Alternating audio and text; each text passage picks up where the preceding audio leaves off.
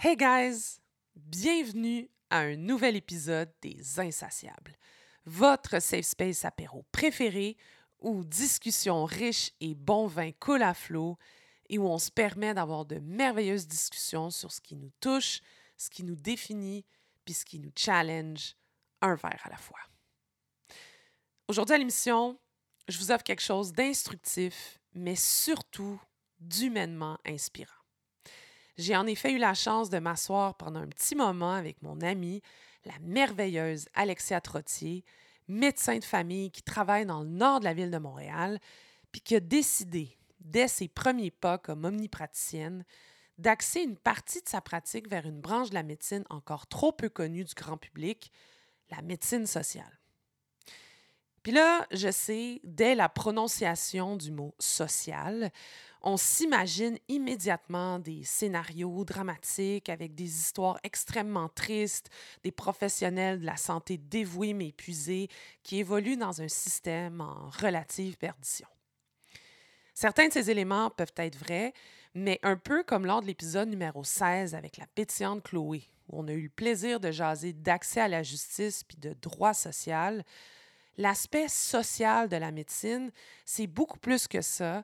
C'est souvent compris selon des paramètres un peu flous, auxquels on rattache des idéaux puis des principes très nobles, sans véritablement saisir les cadres pratiques puis la mise en place d'une telle bébite.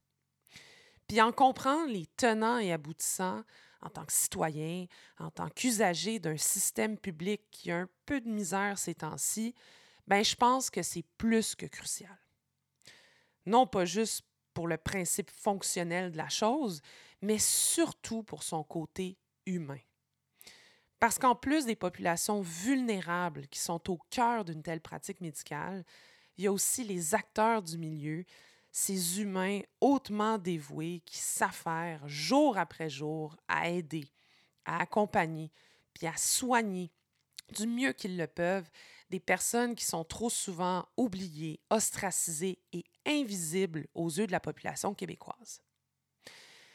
Cette conversation-là m'a énormément touchée, non seulement de par l'humanité d'Alexia, mais surtout de par la clarté de ses propos quant à notre façon de percevoir la santé, qui est la chose la plus précieuse qu'on détient tous, peu importe notre statut social, quant à notre regard externe envers les personnes en détresse, quant à nos privilèges trop souvent pris pour acquis, puis quant à notre incompréhension face aux réels défis humanitaires que doivent surmonter les personnes réfugiées.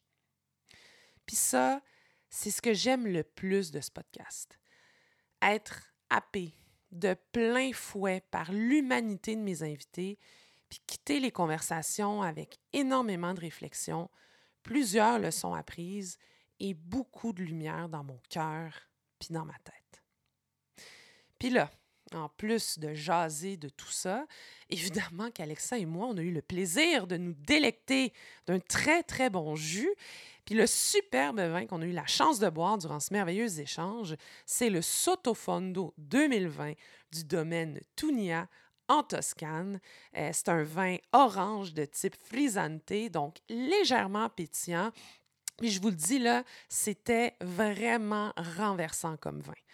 C'est un produit non filtré avec des arômes de fruits séchés, un goût floral vraiment surprenant, puis euh, une vraiment belle acidité qui se mélange très bien avec son effervescence. C'est le genre de vin que tu mets au froid juste avant que la visite arrive pour le premier 5 à 7 printanier en mode première terrasse de l'année. Le Sotofondo n'est pas disponible à la SAC, mais est distribué par l'agence Le Vin dans les voiles que j'adore personnellement. Et je vous invite à aller visiter le site web du podcast lesinsatiables.com pour avoir tous les détails de ce superbe produit. Et là, avant de vous laisser apprécier les superbes propos d'Alexia, juste un tout petit rappel que si vous aimez ce que vous entendez, n'oubliez pas d'aller mettre un avis 5 étoiles sur vos plateformes d'écoute et surtout, surtout, d'en parler à votre entourage. C'est la meilleure façon de supporter ce petit projet de podcast qui me tient énormément à cœur. Aussi, pour rester à l'affût des dernières nouvelles concernant l'émission, je vous invite à aller suivre la page Instagram du podcast at les insatiables podcast ainsi que le site web de l'émission lesinsatiables.com. Sur ce, je vous laisse ajuster le son de vos écouteurs ou le volume dans votre voiture, attacher vos souliers de course ou vous installer confortablement dans votre bain. Puis j'espère sincèrement que vous apprécierez tout autant que moi la superbe conversation avec l'extraordinaire Alexia Trottier. Cheers, guys. Bonne écoute.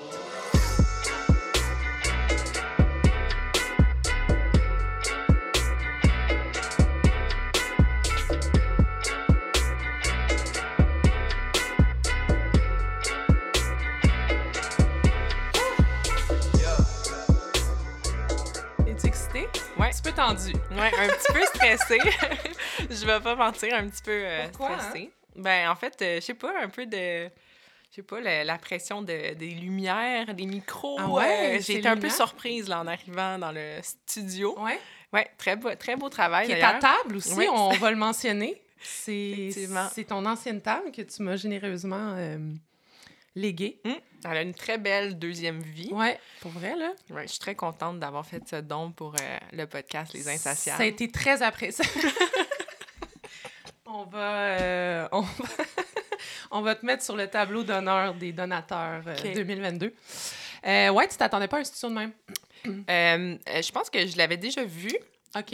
Ouais, mais euh, on- on- le fait que c'est aujourd'hui, puis j'arrive, j'étais comme, oh, OK, c'est, euh, il OK. y a des micros, il y a des lumières, mais tu vois, ça va déjà un petit peu mieux, là, maintenant. Ben oui, puis après ça, quand tu vas boire du vin, Ouais.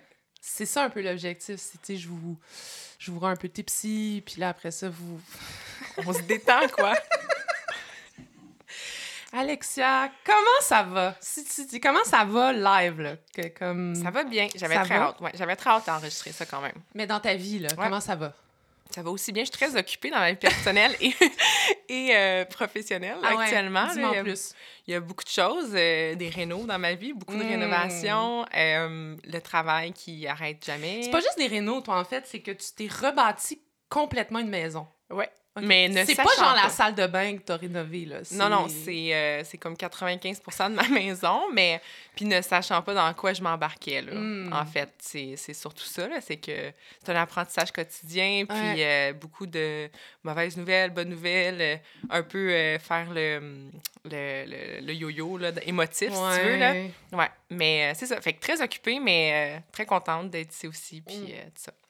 Mais mettons, ce que tu as entrepris là, au niveau rénovation, donc mettre ta maison à terre et euh, recommencer, est-ce que tu le recommandes aux gens ou... euh, Ça dépend du type de personnalité, je pense, je dirais. Tu sais, euh, moi, je suis quand même quelqu'un, je- crois, qui, Mm. euh, quand il y a des grosses mauvaises nouvelles ou un défi, tout ça, je vais quand même le prendre un peu en riant. Puis, tu sais, Ouais. même quand c'est des très mauvaises nouvelles, je suis comme, ah, ben, ben c'est ça qui est ça. Puis, Mm. euh, ça va aller mieux demain. Puis, au moins, ça l'avance, ça recule pas. Mais, tu sais, quelqu'un qui est moindrement euh, stressé? stressé euh, de base ou quoi, euh, je, je recommande le clé en main. Parce que même toi qui n'es pas stressé de base, ça t'a stressé. Oui, oui, oui, définitivement. oui, c'est pas, tu sais, c'est- on peut pas dire qu'il y y a eu des, des moments où euh, le téléphone a sonné, puis après l'appel, j'ai pleuré, puis j'étais Ok. comme, oh my god, qu'est-ce qui se passe? Mais en général, euh, ça, ça, ça va bien. C'est très long, hein, des rénovations, on, on Ouais. réalise pas, mais ça fait depuis le mois d'avril, moi, que c'est Yeah, pas mal actif, fait que voilà. Ben, c'est surtout qu'ils vous donnent des dates. En tout cas, j'ai d'autres amis qui ont fait des rénaux aussi, Ouais. là, puis c'est genre, OK, ça va être fini dans trois mois, mais finalement, ça se finit après huit mois. Ouais, exact. Ça, c'est quand même... C'est ça. En fait, moi, c'était c'était supposé être ça initialement. là, C'était en ju- au, au 1er juillet, je devais rentrer dans la maison. Et là, nous sommes euh, à mi-octobre, 12 presque. octobre. Ouais, 12 Mon octobre. Dieu, je suis en train de muer. Excusez-moi, je je sais pas ce qui s'est passé. Le 2 octobre. Fait que c'est ça, c'est plus long que prévu, effectivement. Ouais. OK, cool. Puis euh, là, les gens vont le lire dans la description du podcast, euh, évidemment. Ben, j'ose croire. En tout cas, bref. Puis dans la vie, toi, t'es médecin? Ouais, je suis médecin de famille. Fait que euh, le podcast euh, aura une tête médicale aujourd'hui. OK. T'aimes-tu ça parler de médecine? Parce que dans le fond, moi, je t'invite, mais euh, peut-être t'ailles ça parler de médecine.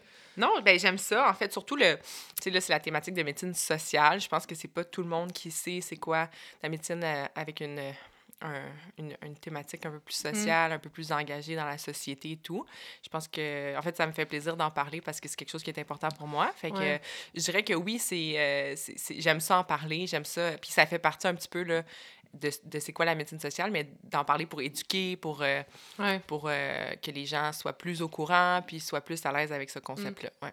Mais c'est parce que, par expérience, euh, quand vous vous ramassez en gang, vous finissez toujours par parler de médecine. Comme 100%. Vous parlez constamment de médecine. Ouais. Mais c'est pas lourd, constamment parler en fait, c'est que ce que tu vois quand on est entre médecins, c'est on ventile. Ah, ouais, c'est plus, je pense, on ventile à j'ai eu tel cas, euh, voici, tu sais, ce qui, ce qui s'est passé, tout mm. ça, puis des situations un petit peu plus euh, inhabituelles ou euh, surprenantes qu'on a vécues, puis on ventile en faisant ça, mais tu as raison, c'est quelque chose de un peu caricaturé, là, mais on parle toujours de, de ça entre nous, puis en fait, il faut nous ramener à l'ordre quand on fait ça. Socialement, là, il faut nous faut nous ramener ça suffit. Ça, ça suffit. Ça, suffit. Oui, mais vous êtes tellement passionné quand vous, quand vous... On dirait que vous avez comme une connexion, si vous vous spottez dans un souper, vous êtes comme « yeah ». Puis là, vous vous mettez à en parler, mais c'est presque beau à voir. C'est un peu lourd au début, mm-hmm. mais après ça, euh... ouais. Fait que toi, t'apprécierais qu'on te remette à l'ordre. Oui, dans, un contexte où, tu sais, je pas, euh, je ne suis pas seule avec euh, des médecins. Là. Moi, j'apprécie qu'on me dise, hey, euh, je comprends pas ou de quoi vous parlez pour un peu mm. qu'on réalise, ah, ben là, ça. ça on, les gens se sentent peut-être un peu exclus quand on, est trop dans des domaines, dans, des, dans des discussions très, très médicales. Mm.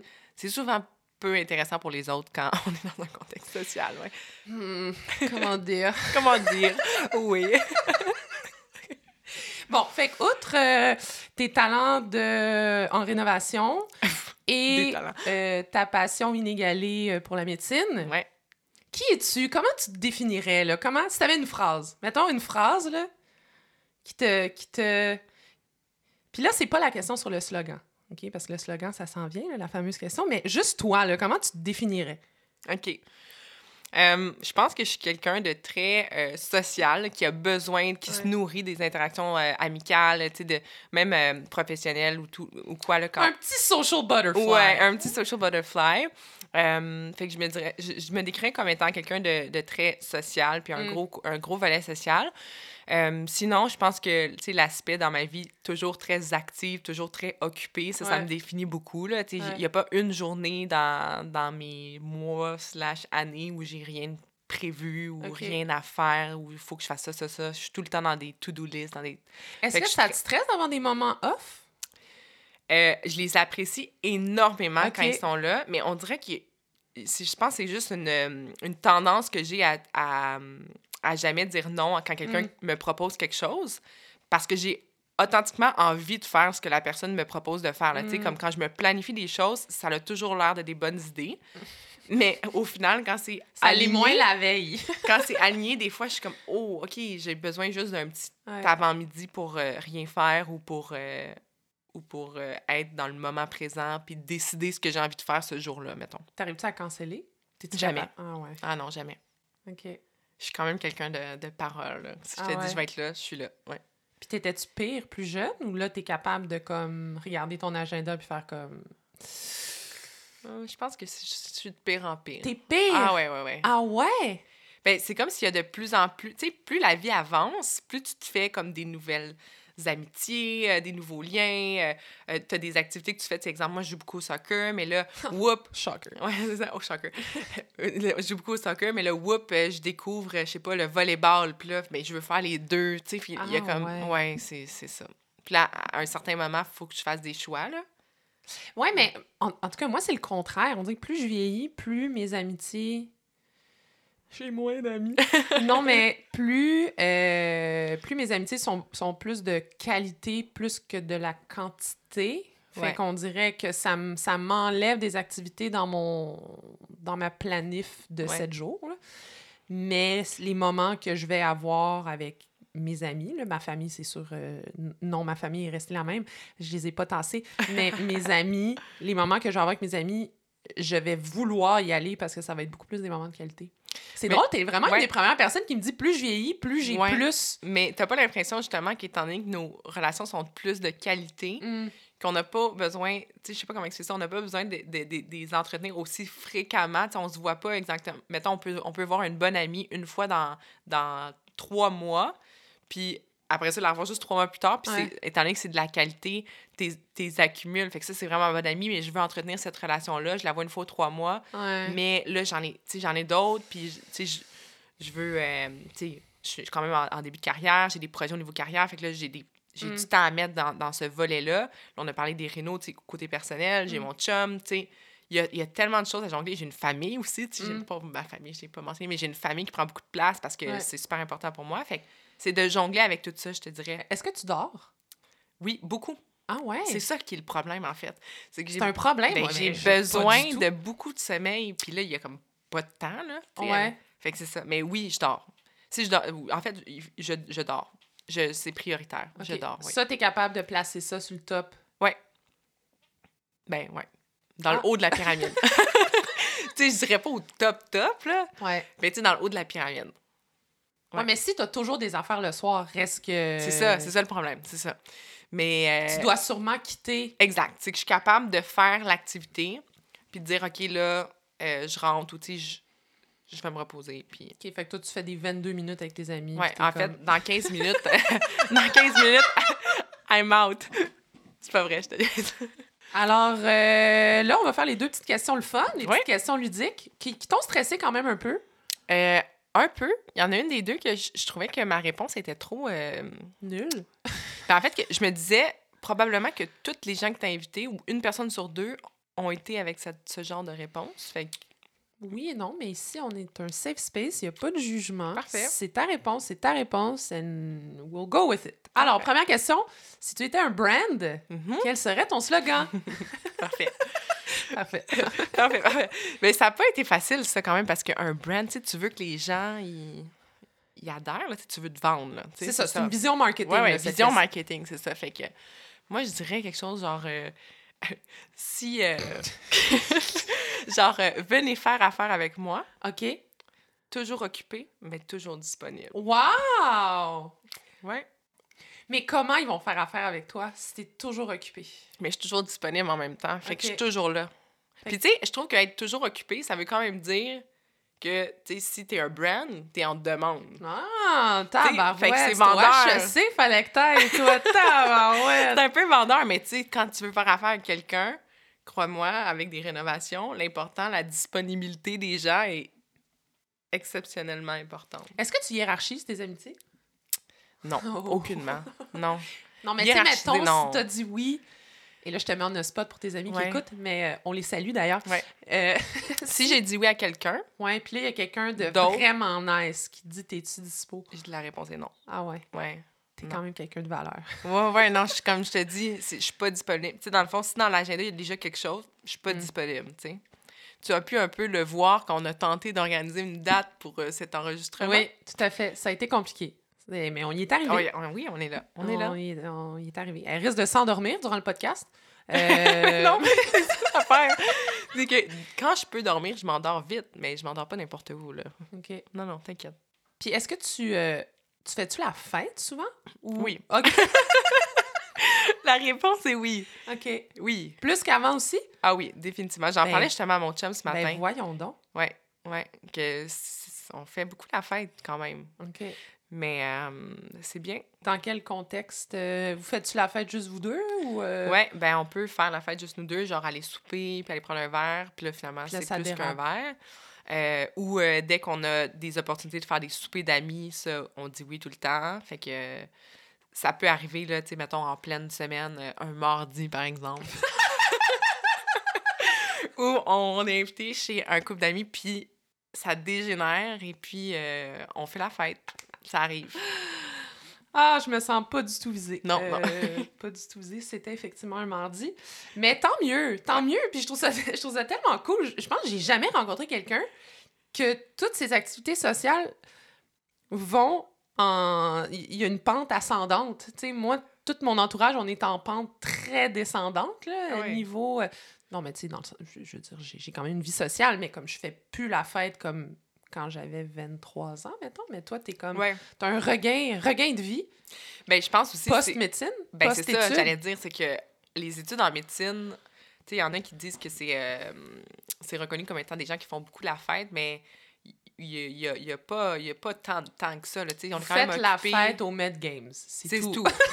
ça, puis ouais, après des examens, mais tu sais, pas ce Exact, que pas tant. Donc, j'ai l'impression que c'est quand même long, les études en médecine, c'est- plusieurs années. Fait qu'en fait, il y a eu quelques années. il y a eu des, des, des années dans mon jeune temps, si je peux dire, où euh, j'ai moins fait la fête. Fait que je trouve que là, j'ai Ouais. en même temps, je suis plus aux études, j'ai plus de temps Mm. libre en soirée, euh, des choses comme ça, des Mm. week-ends. euh, alors qu'avant, il y avait une partie où il fallait que tu étudies, tu avais des stages, donc il y avait, il y avait ça aussi à, à jongler. T'étais-tu bien studieuse? Euh, non, je pense dans la moyenne. Ben, je sais pas si j'étais. Non, non, pas tant. Non? Non, je pense pas. J'étudiais avant les examens, mais. T'étais pas... euh, T'étais pas, t'étais pas tombée dans la névrose? euh, Non, non. Puis, tu sais, comme, j'étais pas toujours à la bibliothèque ou, tu sais. Ouais. Non, non. Je pense que j'étais dans, dans la moyenne basse, là, de Moyenne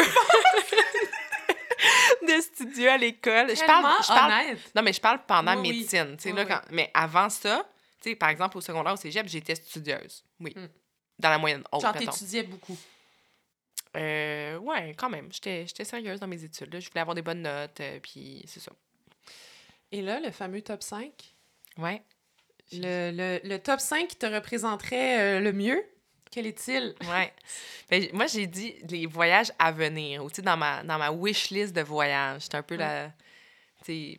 Puis peut-être que c'était mon top 5 parce que récemment, avec mon chum, on parlait de c'est quoi les voyages qu'on veut faire. Puis Ouais. c'était comme un peu d'actualité dans ma tête, mais là, ça prend de la place dans, dans, dans, dans ma tête. Donc, c'est un peu vers ça que j'ai été. Mhm. Fait que là, il faut que je le nomme dans quel sens, mettons? Euh, ben, il n'y a pas vraiment d'ordre. Ah oui?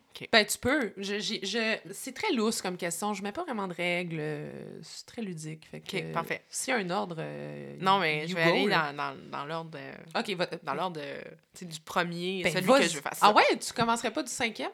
Non, mais ouais. Créer un suspense, un. Tu vois, il y a l'air d'avoir une c'est règle. mais euh, non, je vais commencer par le premier. Ok, c'est vas-y, vas-y. ludique, tu sais. Fait que, Vas-y, vas-y, vas-y. fait que le prochain voyage que je veux faire, c'est la Norvège. Nice! Ouais, avec mon chum. On espère pouvoir partir trois semaines OK. dans les mois à venir. OK, prochainement, là. Ouais, exact.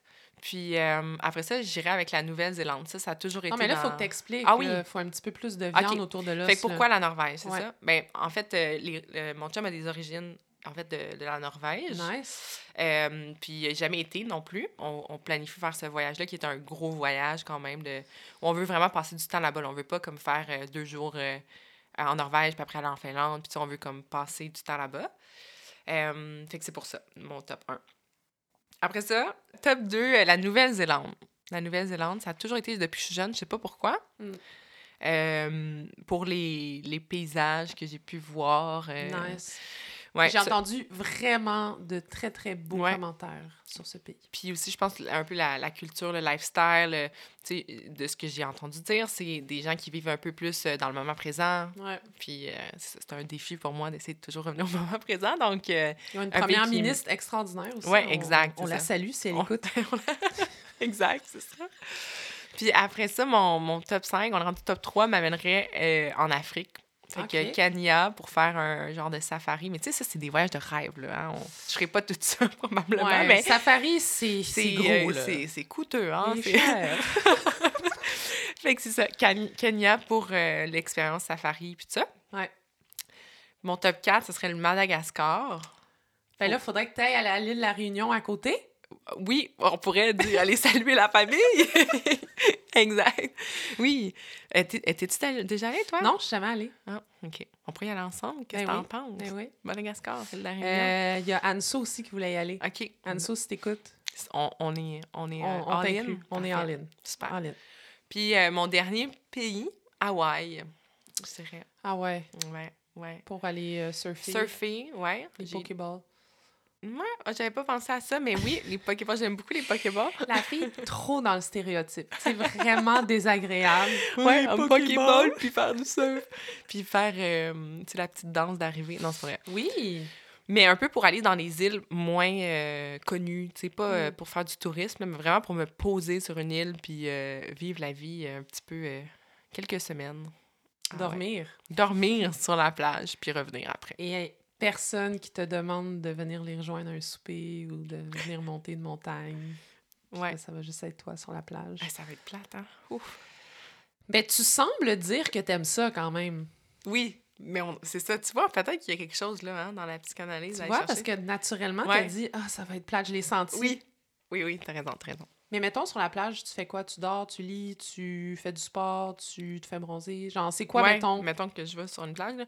Euh, je marche, je lis, Ah, euh, je, je lis euh, genre euh, des trucs non, non médicaux.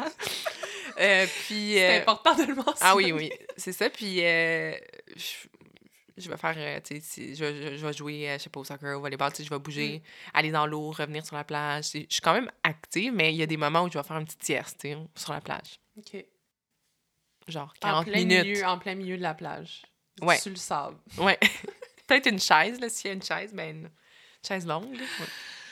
Hey, ben, il était pas si plate que ça, ce top 5-là. Non, super. Mais je, je pense qu'il faut que, que je me dis. Je sais pas, j'ai l'impression qu'il y, avait, qu'il y avait probablement beaucoup de gens qui avaient parlé voyage, mais je me dis peut-être c'est des gens qui ont parlé voyage qu'ils ont fait. Bon, alors, euh, clairement, c'est très, euh, c'est très triste. C'est-à-dire que t'as pas écouté le podcast. euh, Ben, la saison 1, pas mal toute, je te dirais. Puis la saison 2 est pas encore c'est diffusée. vrai. C'est vrai. On a Euh, d'ailleurs très hâte. tu on peux euh, accélérer les choses. Euh, Il y, a- il y a seulement Lina dans le premier épisode de la saison Ouais, 1. c'est ça qui m'a. Je me souvenais justement d'Ina. Les autres, euh, non, ce n'est pas, euh, ce n'est pas un sujet qui est revenu de façon fréquente. Donc, félicitations. Parfait, bon. Félicitations. Tu as été, t'as été unique dans ta proposition de sujet.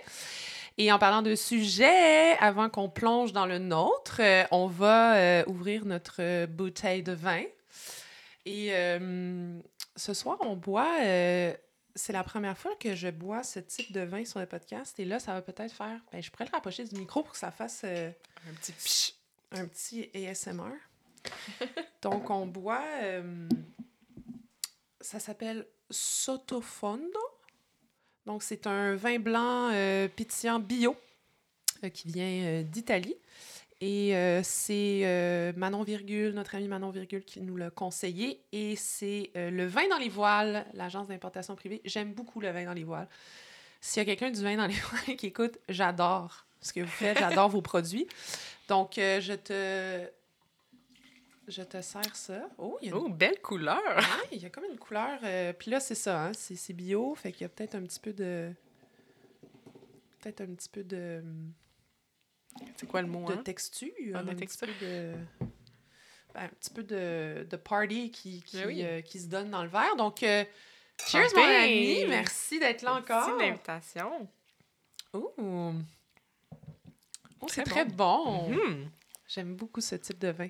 Donc, euh, le Sotofondo, et je mettrai ça sur les internets, et Instagram. Donc, plongeons dans le sujet du jour. Euh, fait que dans le fond, aujourd'hui, j'avais le goût de parler euh, de, de quelque chose qui, je vais pas dire qui me tient à cœur, parce que c'est quand même un sujet très précis dont je ne me vanterai pas de connaître euh, tous les détails.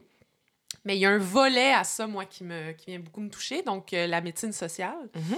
tout ce qui a rapport aux humains, aux aspects socio-économiques, ça vient beaucoup, ça vient beaucoup me chercher. Et toi, tu es une médecin de famille qui a euh, axé sa pratique, on va dire, pas ta pratique complète. Non, c'est ça. J'ai un intérêt fort. Exact. Puis c'est important pour moi d'avoir un volet social dans ma pratique, mais je peux pas euh, euh, me définir comme étant euh, une médecin qui fait que de la médecine sociale. J'ai une Ouais. pratique assez diversifiée, mais oui, j'ai un intérêt en, pour la médecine sociale. Et qu'est-ce que c'est? C'est ça. Sais-tu c'est quoi la médecine sociale? Ben, en bonne, euh, en bonne studieuse et en bonne curieuse, plus que studieuse, je dirais curieuse, j'ai fait mes recherches. OK.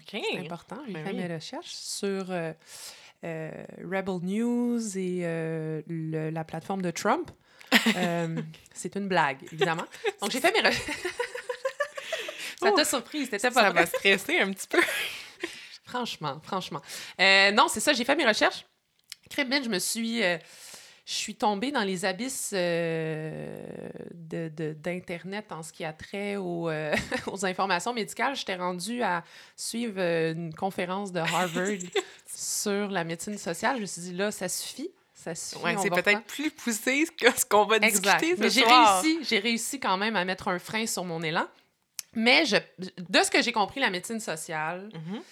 Euh, c'est une façon de mettre en place des mesures préventives, curatives euh, pour le patient, évidemment, mais en prenant en compte euh, beaucoup de facteurs, Mhm. peut-être beaucoup plus de facteurs que dans la médecine traditionnelle, fait que des facteurs socio-économiques, euh, environnementaux, biologiques, génétiques, Mhm. euh, bon.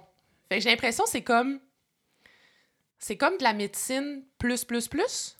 Ben, en fait, il y a comme un volet, quand on parle de médecine sociale, je pense que le, le cœur de ça, c'est que c'est c'est de la médecine qui va traiter des populations qui sont, euh, par définition, un peu plus vulnérables, OK? Mm. Euh, par leurs déterminants sociaux, euh, euh, sociaux, socio-économiques. Mhm. fait que oui, ça touche plusieurs, plusieurs déterminants, si on veut, de la santé, mais en gros, pour moi, je pense pas que j'ai la définition officielle là, de la Mm. médecine sociale, mais je peux juste parler pour moi, c'est quoi pour moi? Je pense que c'est un peu d'essayer de prendre, d'être médecin, fait que de pratiquer comme médecin, puis d'essayer de rapprocher les populations vulnérables du système de santé qui sont parfois un peu mismatch. Euh, fait que souvent, les populations vulnérables ont moins accès aux soins de santé pour diverses raisons. Fait que c'est assez compliqué. Puis souvent, a- c'est euh, des, des populations qui vont se sentir peu accueillies ou marginalisées dans le système de santé et donc qui n'ont pas accès à vouloir tendre la main ou aller vers les soins de santé de première ligne, donc d'aller voir un médecin de famille ou une infirmière ou, ou quoi. Ouais. Fait que c'est comme de prendre le système de santé puis d'essayer de le moduler pour que ça fitte mieux avec certaines populations, puis que ces gens-là aient des soins qui soient appropriés, autant sur le point biologique euh, que psychologique, que social, puis c'est un peu d'être à l'écoute de leurs besoins euh, dans ces domaines-là. Mhm. Fait que si, par exemple, la, la- la personne euh, a un besoin en hébergement, donc qui est sans domicile fixe, euh, c'est puis- ce jour-là, quand, quand cette personne-là a un contact avec le système de santé, c'est le besoin qu'elle, qu'elle- que, que cette personne-là verbalise, ben c'est de, de dire, OK, bon, ben aujourd'hui, la priorité, c'est de trouver un logement, puis on va pas parler de son diabète, peut-être. Mm. On, va, on va essayer de voir comment est-ce qu'on peut faire en sorte qu'elle ait un toit ce soir, entre autres, OK? Fait que c'est un peu ça, la, la- je, je dirais, la médecine sociale, c'est d'essayer de, d'aller à la rencontre des, des populations vulnérables, puis de moduler un petit peu le, le système de santé, comment il est construit pour répondre mieux à leurs besoins, Mm. puis d'avoir une ouverture d'esprit, euh, puis euh, de, de, de sortir un peu du jugement, puis de notre piédestal de médecin, là, un peu. Là. Fait que- Oh, c'est ouais. intéressant Oh, ça. oh, oh. Oh, Oh, on vient toucher un petit point sensible. ouais. Vous êtes sur un piédestal? Ben, en fait, le, le- la, la- c'est des gros termes, mais la société, le- la façon qu'on est formé, tout ça dans l'éducation usuelle, de, le cursus de, usuel de, la médecine, euh, fait en sorte que quand on, quand on sort de la médecine, veut, veut pas, on a des connaissances, ça vient avec euh, un salaire, ça vient avec d'autres choses qui font en Ouais. sorte que souvent, il y a comme un, un, un creux qui se fait entre euh, le patient puis le médecin, puis un, un peu comme si on parlait plus la même langue. tu sais. Fait qu'il faut comme savoir un peu se, se- s'asseoir puis être authentiquement intéressé à la personne qu'on traite pour, euh, pour que la personne se sente écoutée, puis après ça, puisse nous communiquer ses besoins réels, puis qu'on puisse l'adresser de façon humaine. C'est un peu ça. Mm. ça. ça touche beaucoup ça, de- des valeurs euh, d'empathie, euh, d'ouverture d'esprit, sortir du jugement, euh, aller à la rencontre de l'individu, puis prendre l'individu dans son, dans son contexte, puis pas juste euh, comme un numéro ou comme une maladie. Tu sais, je vois pas un diabétique, je vois une personne qui est atteinte du diabète, mais qui est aussi sans domicile fixe ou qui, est, qui a aussi tel ou tel problème euh, d'accès à, à l'argent ou euh, d'accès à l'assurance, ou euh, etc. Tu sais, fait que c'est quelque chose de, comme tu l'as dit, tu sais, tu l'as bien dit, c'est, c'est très global comme, comme Mhm. approche, puis complexe comme approche. Fait que ça, ça prend du temps, faire de la médecine sociale. C'est ça que c'est... Le, le nerf de la guerre, là, c'est que c'est des, une, une, euh, population qui est plus... euh, ça prend plus de temps euh, la traiter puis euh, Mm. répondre de façon adéquate à leurs besoins pour diverses raisons. Puis c'est pas tout le monde qui pratique ce genre de médecine-là. Fait qu'il y a beaucoup de barrières à l'accès aux soins de santé pour des populations vulnérables. Mais dans votre formation à la fac, puis après ça, vos stages, vos, vos, vos résidences, est-ce qu'il y a cet angle-là qui vous est.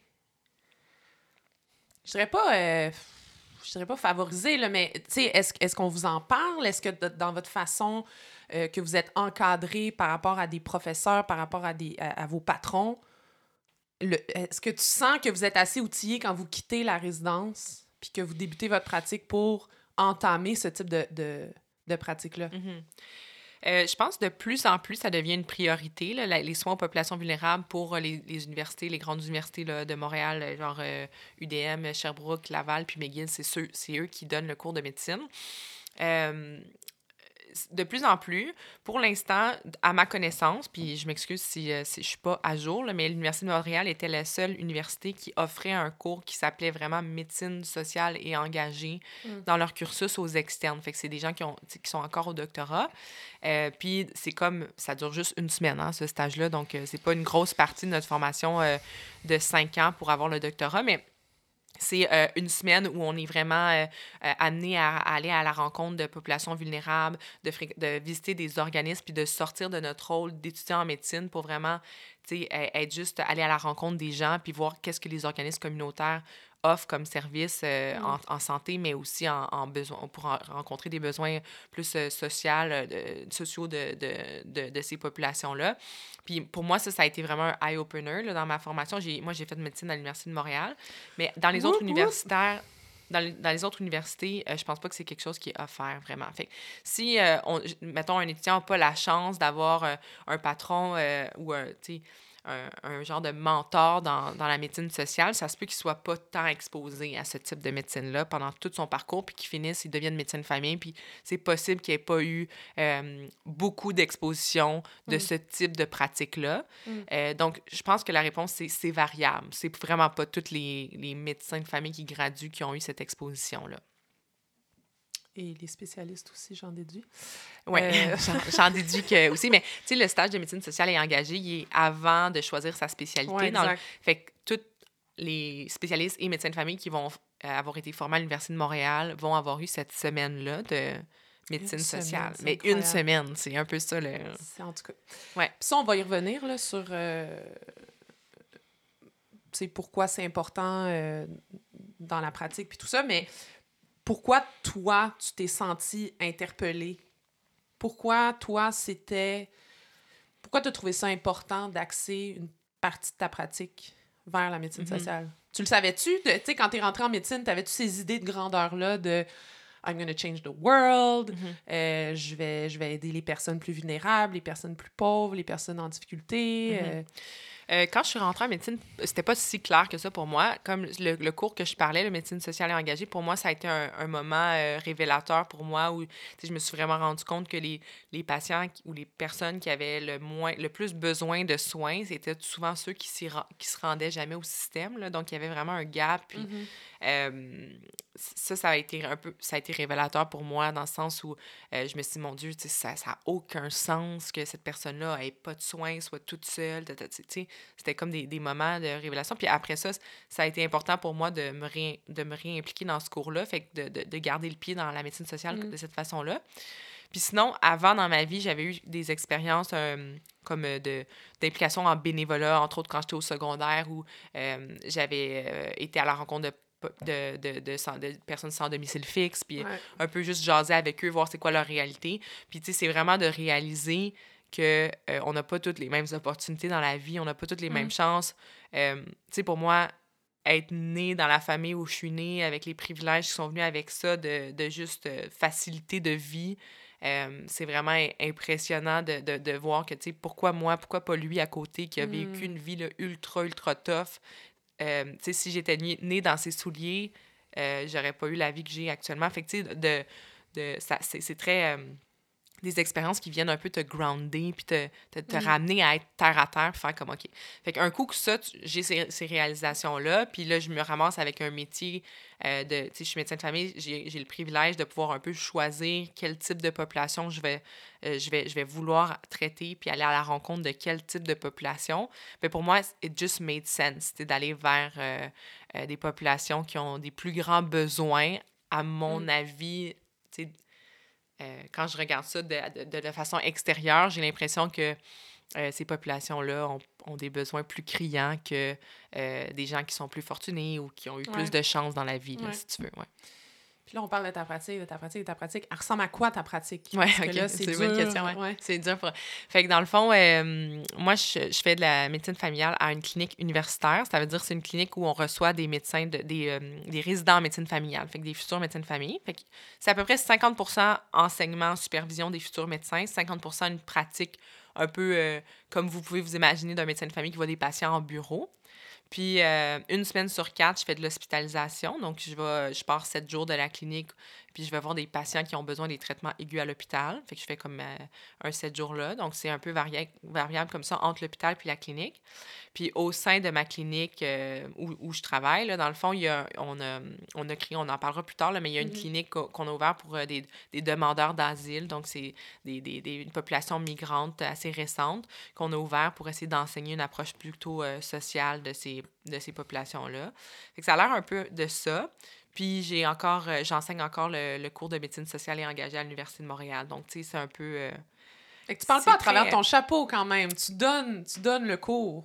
Oui, je l'aime, ce cours-là. J'arrête pas d'en parler. Justement, ce cours-là. Si on revient euh, à ta première expérience comme étudiante, parce que là, vous êtes assis en classe? Non, c'est ça. C'est vraiment sais, moi, l'organisme à laquelle j'avais été attribuée pour faire ce stage-là, c'était un, refuge pour euh, femmes euh, violentées. Fait que, dans le fond... OK, ils font juste vous envoyer ah dans un organisme pendant une semaine. Puis c'est pas médical, Il n'y a pas de médecin, il n'y a pas de... Puis là, es là, puis tu t'assois avec euh, ces, ces gens-là, puis tu jases tu jases pendant une semaine, tu sais. Puis au travers de ça, il y a de la théorie le lundi, tu sais, c'est un, lundi au vendredi, là, donc le lundi, il y a des cours théoriques sur tout un peu les concepts, les grands concepts de médecine sociale. Puis Mais donnés par un docteur. Oui, exact.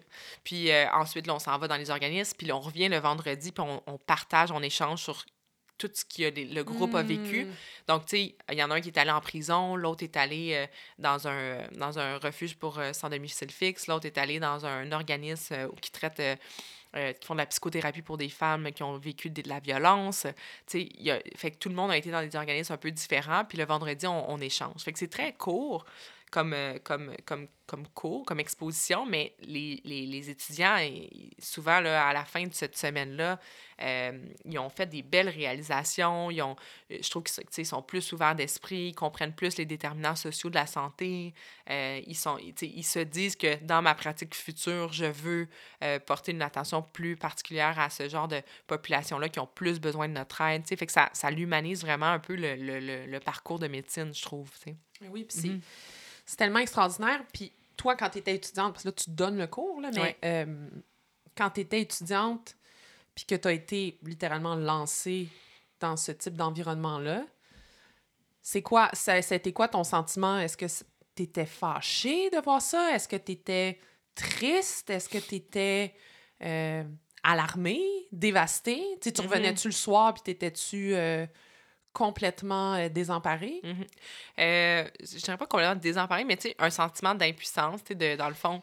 Tu sais, ces personnes-là, souvent, tu te dis, s'ils se présentaient à moi, puis me demandaient de l'aide, est-ce que je pourrais vraiment les aider avec les besoins qu'ils ont dans le moment présent? C'est un peu un sentiment de que le système est mal adapté pour aider mm. certaines personnes. Fait que ce, ce sentiment-là revenait beaucoup.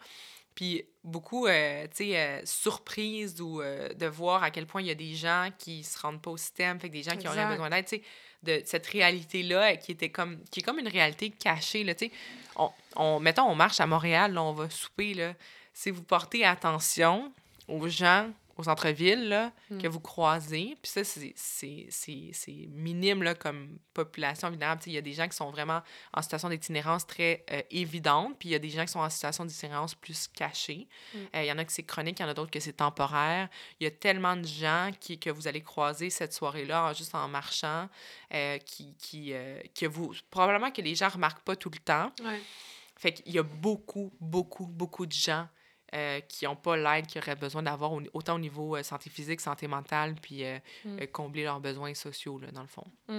Puis je te demande ça, je te demande ça parce que, tu sais, je suis pas médecin, mais j'ai été formée en droit. Puis moi aussi, j'avais fait un stage, euh, ben moi, c'était un stage de, de toute une session là, dans un, un organisme communautaire. Puis je te demande ça parce que on est quand même très... en tout cas, en- je parle au jeu en droit, là, puis peut-être c'est le même en, mé- en médecine, mais j'ai l'impression que c'est très aseptisé. Mhm. Ouais. Tu sais, c'est très, euh, très théorique, très... On apprend ça, c'est comme ça, mais tu sais, il y a certaines réalités euh, sociales, communautaires, qu'on est euh, aucunement... Puis je veux dire, oui, tu écoutes les nouvelles, puis tu lis le journal, tu comprends que il y, a- il y a certaines difficultés dans notre ville, dans la province, dans le pays. Mais reste que dans ta, dans ta future pratique, c'est ça, c'est très aseptisé. Fait que quand tu es jeté de même, Mhm. vas-y, go. Puis là, tu, tu vois ça, puis tu es comme, tabarouette. C'est ça. Fait que c'est ça qui est incroyable de ce court stage-là, là, dans le fond, c'est que on n'a pas besoin d'expliquer ou la théorie. C'est va voir c'est quoi, tu sais. Mm. Puis c'est juste de le vivre. Puis c'est important de mentionner que les organismes communautaires à Montréal sont, ont un rôle là, Crucial. crucial. Plus que que déterminant. Déterminant. Déterminant. Ouais.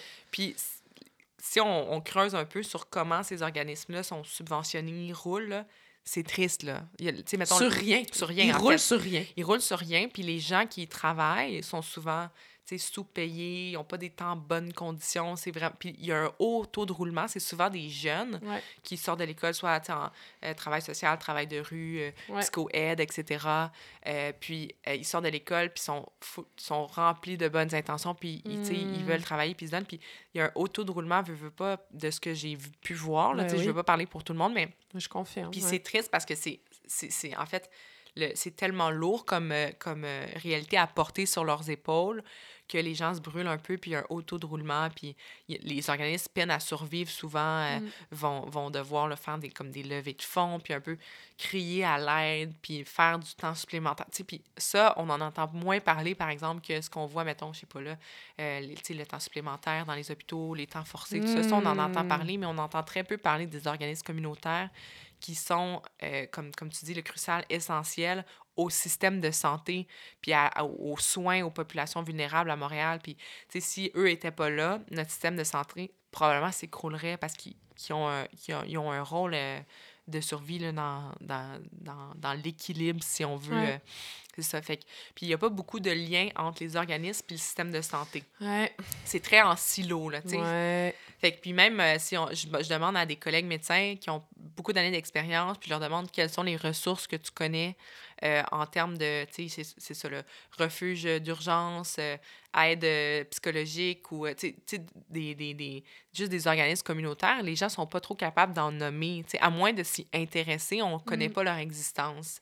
Euh, puis de toute façon, sont déjà débordés ou full occupés, même si euh, les gens, même s'ils sont méconnus, sont Mm. super occupés. Fait que, Imagine. ils, ils veulent pas faire trop plus de publicité là, parce qu'ils sont déjà. euh. Ouais. Fait que c'est un peu la réalité. Là. Puis j'ai l'impression que ces organismes-là. Puis j'ai travaillé aussi en politique, fait que j'ai j'ai beaucoup euh, côtoyé ces organismes communautaires-là qui sont des acteurs, comme on a dit, déterminants dans, dans, dans la vie, euh, dans la vie d'une circonscription, d'une région, d'une ville. Puis j'ai l'impression qu'on sous-estime beaucoup l'apport préventif que ces organismes communautaires-là pourraient avoir.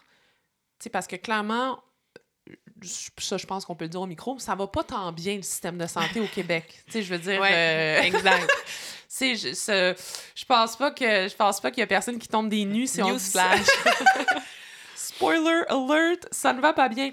Mais justement, pour essayer de désengorger, tu dois sûrement voir des situations où tu te dis comme, c'est beaucoup plus du travail social ce que je suis en train de faire. Ah, c'est clair. Que de la médecine. Puis je sais que ça englobe la médecine sociale, mais c'est ça, s'il y avait des partenariats beaucoup plus forts qui pouvaient se faire, j'ai l'impression qu'il y aurait, il y, aurait, il y aurait des belles pistes de solutions. Mhm.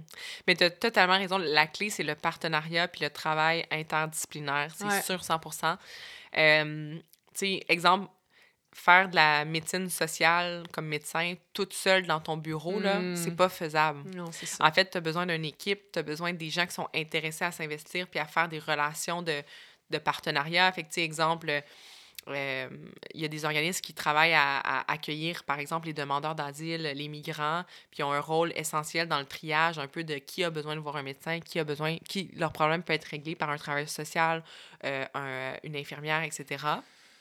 Puis sans eux, dans le fond, les gens se ramasseraient à l'urgence vraiment plus souvent.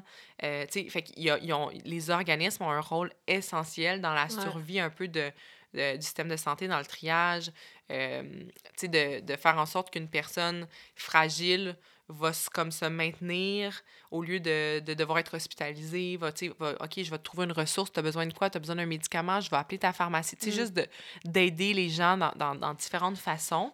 Puis ce travail-là, il n'est pas assez euh, reconnu, mm. euh, selon moi. Puis euh, si, si on travaillait plus en collaboration, leur travail serait peut-être un petit peu plus facile en disant hey, si tu as besoin de, que, de, que, que, qu'une personne que tu, avec qui tu travailles voit un médecin, appelle-moi. Puis moi, j'ai besoin que d'une ressource en travail social ou euh, d'un aide, tu appelle-moi. Il n'y a pas beaucoup de ça qui se fait. Mm. Mais dans certains milieux plus sociaux ou qui ont plus une population vulnérable courante, il y a des équipes qui se créent multidisciplinaires. Puis là, ça, c'est très aidant puis au fonctionnement, là, si on veut. Ouais. Mm. Je pense euh, d'ailleurs, euh, dans la circonscription où je travaillais, il y avait une clinique de pédiatrie sociale. Mm. C'était vraiment, en tout cas, bref, je pensais à ça. Et dans mes très brève recherche. Avec Harvard, on, se rappelle. D'ailleurs, euh, oui, c'est ça. Fait qu'il y a un prof d'Harvard qui disait ça, puis je, je l'ai noté, mais je, ça m'est resté en tête. Il disait que, euh, premièrement, il y a très peu de facultés qui ont des départements de médecine sociale. Mm-hmm. Tu sais, ça va souvent être une, infime, une infime partie du cursus de médecine familiale où ils vont le plugger aux écoles de santé publique. Euh, mais tu sais, c'est pas, des, pas un département en soi. Puis lui disait que aujourd'hui, ça vaudrait la peine, en 2022, qu'il y ait des départements de mhm. médecine sociale. Puis surtout qu'à travers ces départements-là, qu'est-ce qui soit favorisé, ce serait le, le, des, euh, des, des euh, cross j'ai un blanc sur le terme j'ai un terme sur euh, j'ai un blanc sur les termes en anglais mais que les différents domaines qui évoluent tu sais toi mettons tu as parlé de mm-hmm. travail social tu as parlé mm-hmm. d'infirmière tu as mm-hmm. parlé de psychoède que à travers ce cursus là ben tout le monde ait des cours communs Oui, je comprends. Puis que ça devienne normal que dans des cours, ben, t'aies ah, il y a trois, quatre médecins dans ma classe. Ah, il y a trois, quatre infirmières dans ma mhm. classe. Ah, il y a trois, quatre psychoètes dans ma classe. Mais ça, ça commence quand même. Ah ouais? Ouais, il y a des cours de collaboration. C'est encore une fois une très minime partie du cursus, mais euh, en médecine, il y a des cours de collaboration euh, en santé. Ça s'appelle collaboration en santé. Ouais. Euh, puis justement, c'est comme un échange entre multiples professions en santé qui viennent échanger sur euh, la collaboration, sur le travail interdisciplinaire, sur comment. Mais c'est encore une fois, je pense. Interdisciplinaire, voilà.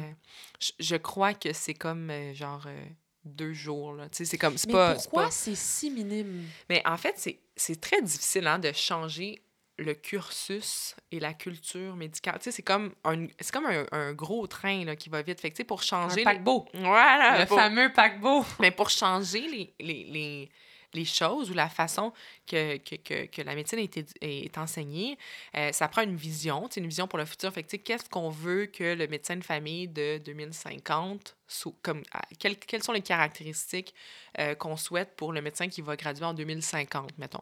Puis ça, mm. les, les, les, facultés euh, de médecine le font, hein, cet, cet exercice-là. Puis suite à cette, cette discussion-là de vision, après ça, ils vont faire des changements au, au mm. cursus. Mais c'est des choses qui sont très difficiles à changer. Puis après, il faut avoir aussi des priorités en tant que faculté de médecine pour décider qu'est-ce qu'on change. Fait si euh, la priorité, c'est on veut que tous nos étudiants soient vraiment euh, bien formés en médecine sociale, ben, ils vont prendre un tournant vers ça. Si c'est plus euh, l'interdisciplinarité et tout ça, fait que ça prend une vision puis des objectifs, puis après ça, le, cursus se change très lentement.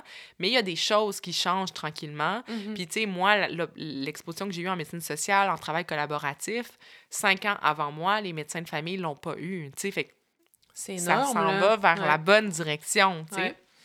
Mais est-ce que tu penses, puis là, c'est pas, je parle pas juste du Québec, là, je parle vraiment, tu sais, Canada, Amérique du Nord, même occidentale.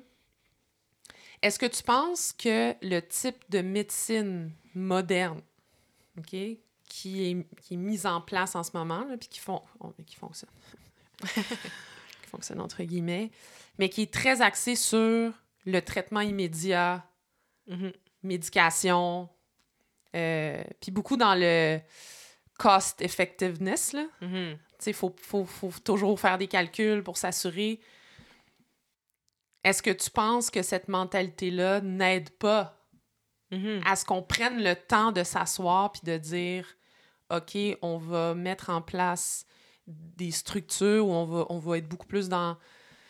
C'est ça, dans, dans, la considération de facteurs mm-hmm. plus englobants je pense que la réponse à cette question, c'est quand tu dit prendre le temps. Fait que je pense que le système de santé est tellement euh, déborde et à, bout de souffle, et, dans tous les domaines, toutes les professions, je parle pas juste des médecins, que quand on veut changer les choses pour prendre plus de temps, par exemple pour la prévention, pour l'éducation et tout ça, c'est des choses qui prennent du temps, qui prennent une volonté, qui prennent de l'énergie. Mm-hmm.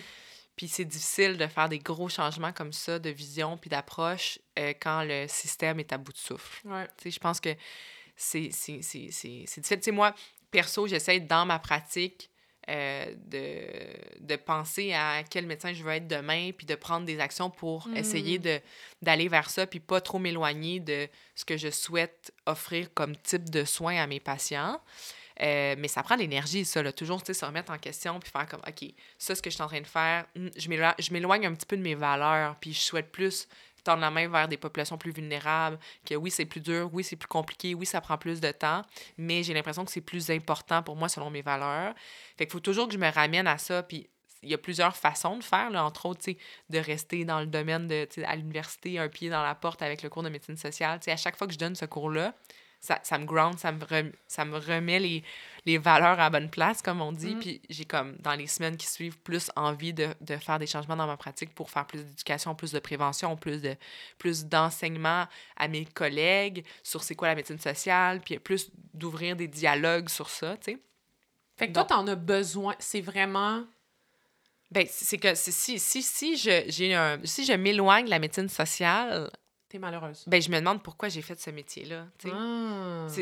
pour moi, faire médecine, c'est d'aider le monde. T'sais. Puis si j'aide pas les bonnes personnes ou les personnes qui en ont le plus de besoin, c'est comme ça vient déstabiliser un petit peu ma conception de qui je suis comme médecin. C'est pas tout le monde qui pense comme ça. Ben, ouais. Mais en tout cas, moi, je suis plus à l'aise à penser comme ça puis à, essayer de faire des actions dans ce sens-là, tu sais, fait, fait que c'est un peu. Euh, Mais c'est ça, c'est que clairement, euh, tu. Puis je sais pas là, comment ça s'est fait, euh, toi, ton prem, puis tout ça. Puis oui, oui, je sors des termes, médicaux comme ça. Je sais pas comment ça s'est fait, tout ce processus-là, mais clairement, tu évolues dans un milieu qui te permet de justement t'asseoir puis réfléchir. Mais oui, parce que moi, j'ai choisi de pratiquer dans un milieu universitaire. En fait, moi, je suis restée pratiquer dans la, la clinique où moi, j'ai fait ma formation de médecin de famille, mm. de, résident, de résidente en médecine familiale.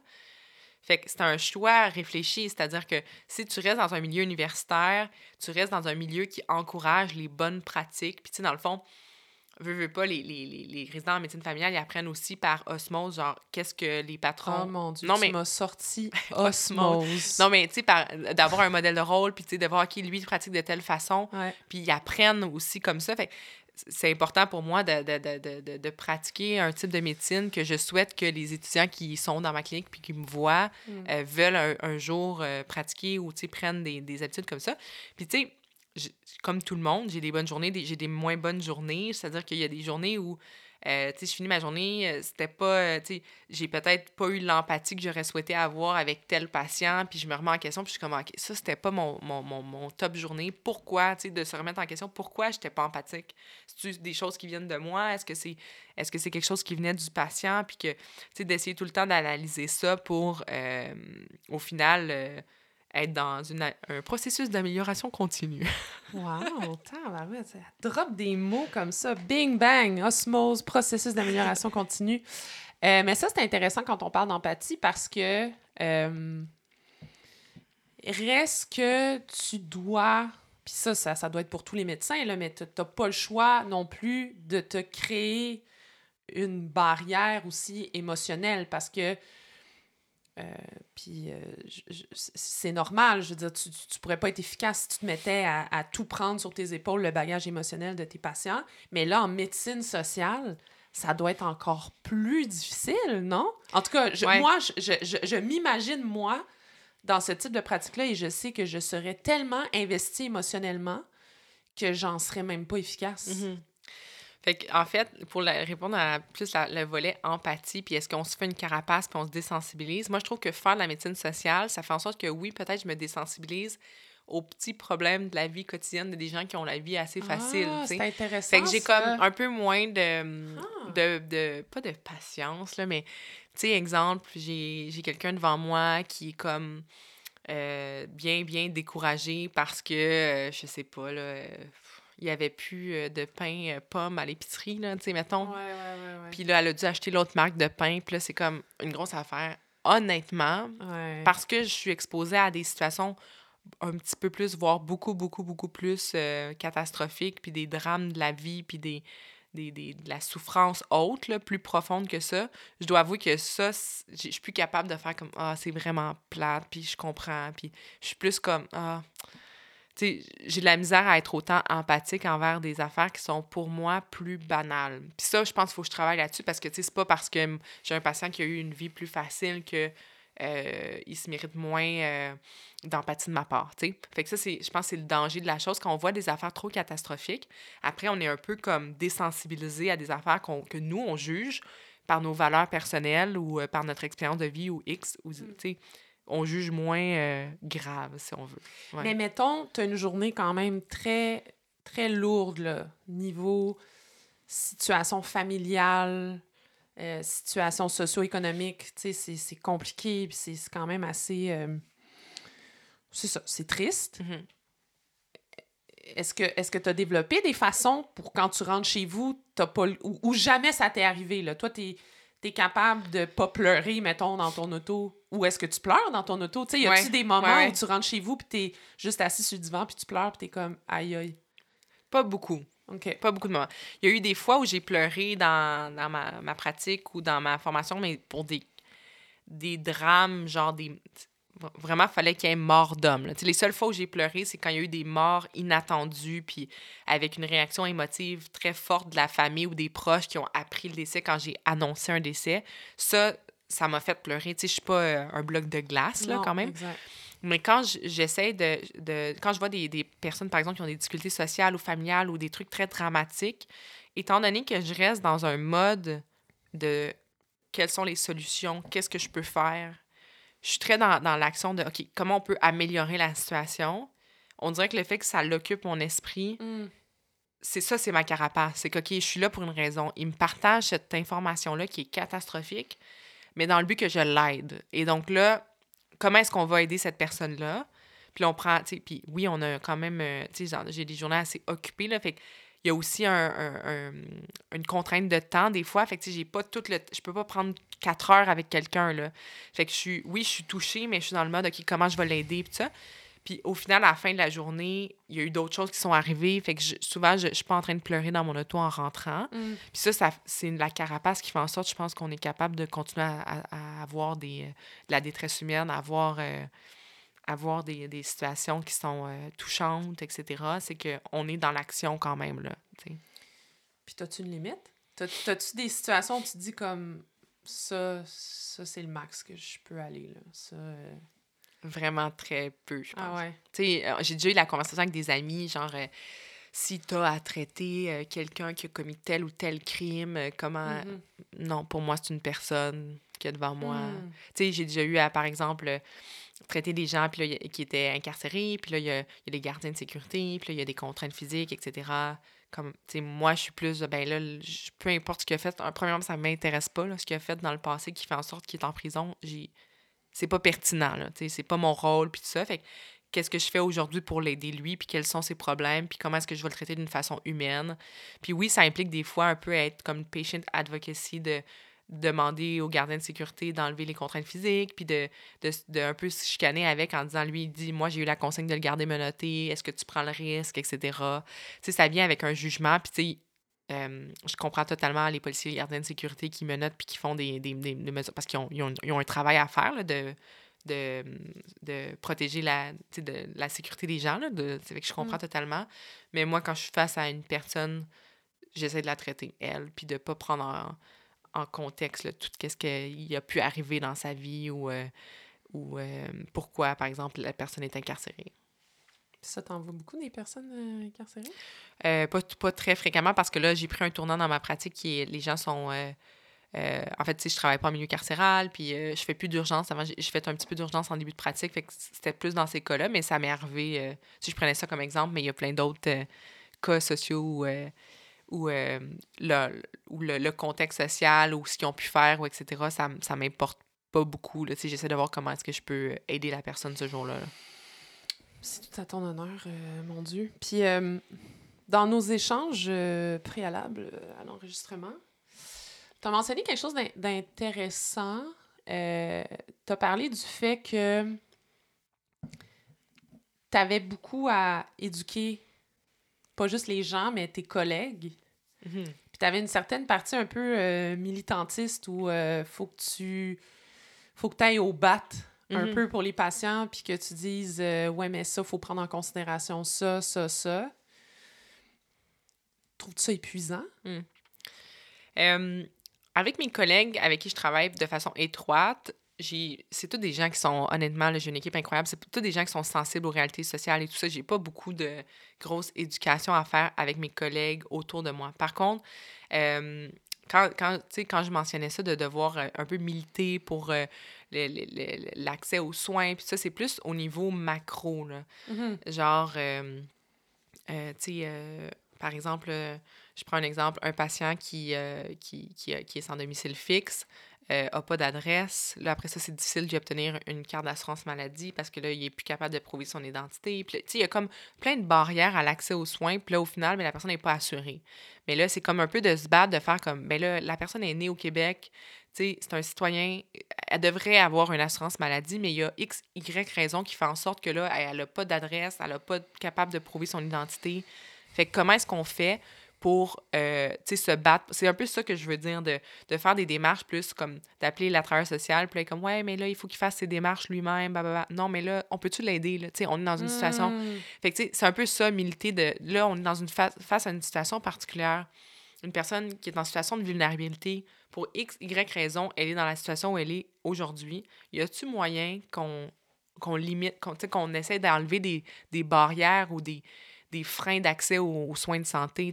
C'est un peu ça, d'aller de, de faire un pas de plus que ce qu'on aurait. Tu sais, moi, j'aurais pu m'arrêter là puis dire il n'y a pas d'assurance. Puis m'arrêter là. Ouais, c'est ça. Il y a plein de monde là, qui se... Mais non, pourquoi il n'y a pas d'assurance? C'est pas normal, il est né ici. Ah, OK, il n'y a pas d'adresse. OK, il n'y a pas d'adresse. Comment est-ce qu'on fait, tu d'aller juste un peu plus loin puis d'éduquer les gens dans ce sens-là de comme la personne a pas accès à de l'assurance maladie au Québec, là. C'est pas normal. Mais ça, ça revient un peu à ce que tu disais au niveau du travailler en silo. Tu sais, tout Ouais. le monde. Il devrait tellement avoir une, meilleure collaboration à ce niveau-là. Tu sais, comme le médecin, red flag, il n'y a pas d'assurance. Après ça, whoop, on sait comme. Tu sais, toi, tu sais quel numéro appeler.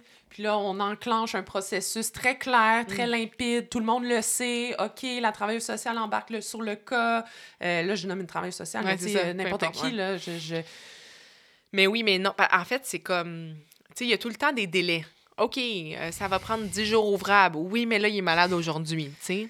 C'est comme des affaires qu'on pense aïe, pas. Tu sais, mais ça, ça l'arrive.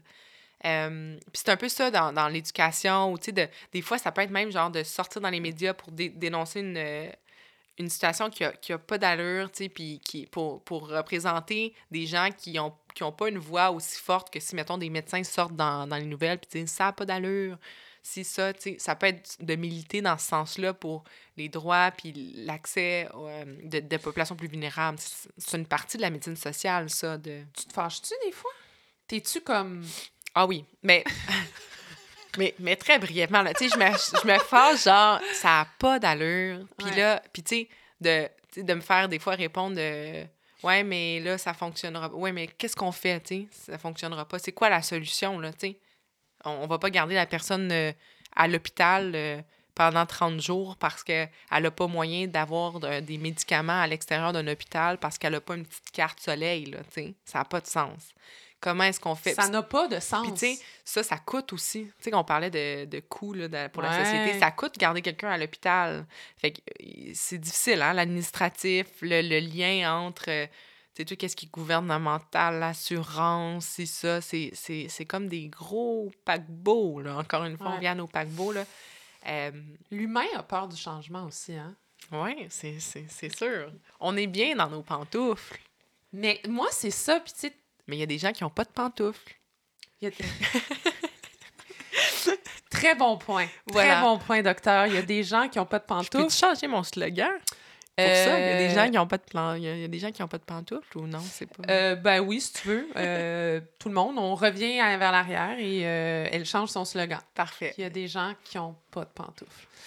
Non, mais tu sais, tantôt, on disait que le système n'a pas le temps. Tu sais, le système n'a pas le temps, mais c'est parce que moi, puis je, je n'œuvre pas dans le système de santé. Donc, peut-être ce que je dis, c'est complètement ahurissant pour quelqu'un qui travaille dans, dans, le domaine, mais le système est en crise majeure. Et je pense que ça atteint un stade irréversible, dans le sens qu'il faut agir, c'est grave. Puis je me dis, oh, peut-être justement qu'il faudrait comme plus s'écouter puis prendre juste un petit peu plus de temps. Des fois, je regarde ça, puis c'est ça, je suis comme à l'extérieur, puis je me dis, tabarouette, peut-être c'est complètement débile ce que je pense, mais ça me fâche parce que reste que le système de santé, c'est tous les Québécois.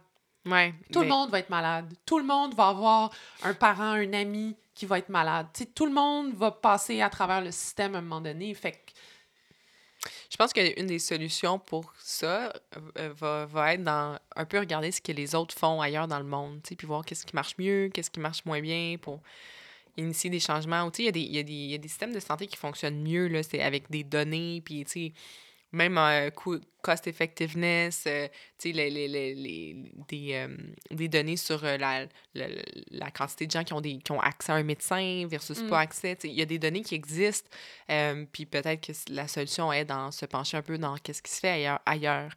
Avoir ton humilité que tu as, toi, après ta journée, de s'asseoir dans son auto puis de se dire OK, ça, ça a été une moins bonne journée, pourquoi? J'ai l'impression qu'il n'y a pas beaucoup de gens qui ont ce type d'humilité-là. Non?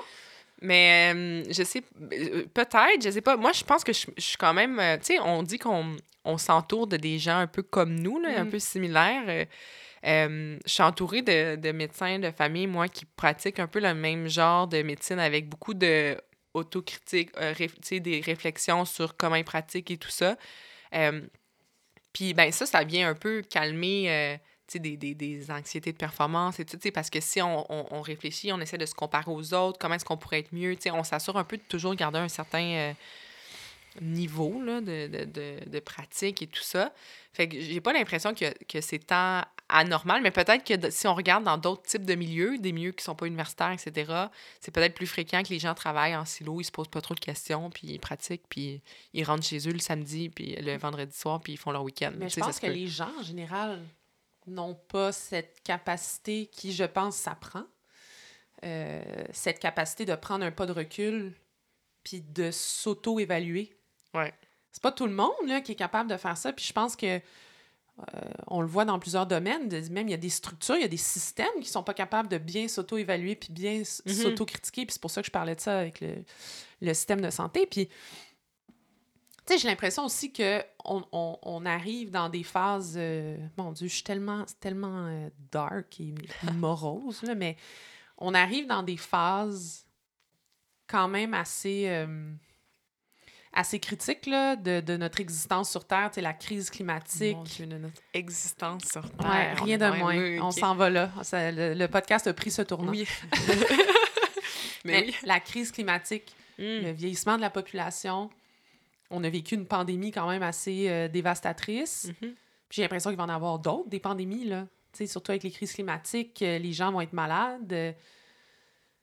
Puis on a déjà un système fragile, tu sais, fait que c'est un peu ça. Mais c'est ça, puis je me dis, j'ai l'impression que votre apport en tant que médecin qui pratique en médecine sociale, où là, justement, vous, de base, c'est naturel pour vous de prendre en, compte tellement de contextes, puis tellement de facteurs, que je me dis pourquoi, justement, on prend pas le temps de donner plus de place à ce type mm-hmm. de pratique-là pour s'assurer que le, que le patient, les patients qui vont être de plus en plus malades, là, malheureusement, mm-hmm. je, je, pense que les gens vont être plus vieux, puis ils vont être plus malades, puis... Est-ce est qu'il y a ce type de discussion-là mm-hmm. ou justement comme. Ben, c'est des soins qui sont définitivement plus humains, plus longs, plus centrés sur le patient, mais dans son ensemble et tout ça. Puis dans un système, je pense, qui est, ben, comme tu dis, qui déborde, qui est très, très occupé, puis qui a beaucoup, beaucoup de monde à traiter avec peu de, de ressources. Ouais je pense pas que c'est la vision de, de, vouloir prendre plus notre temps puis tout ça parce que le, le système tomberait, le crasherait. Là, Mais il y a un rôle essentiel de la médecine sociale pour des populations vulnérables. Puis il n'y a pas d'autre approche qui fonctionne avec certains types de populations qu'une approche sociale. Mais vous, vous pourriez...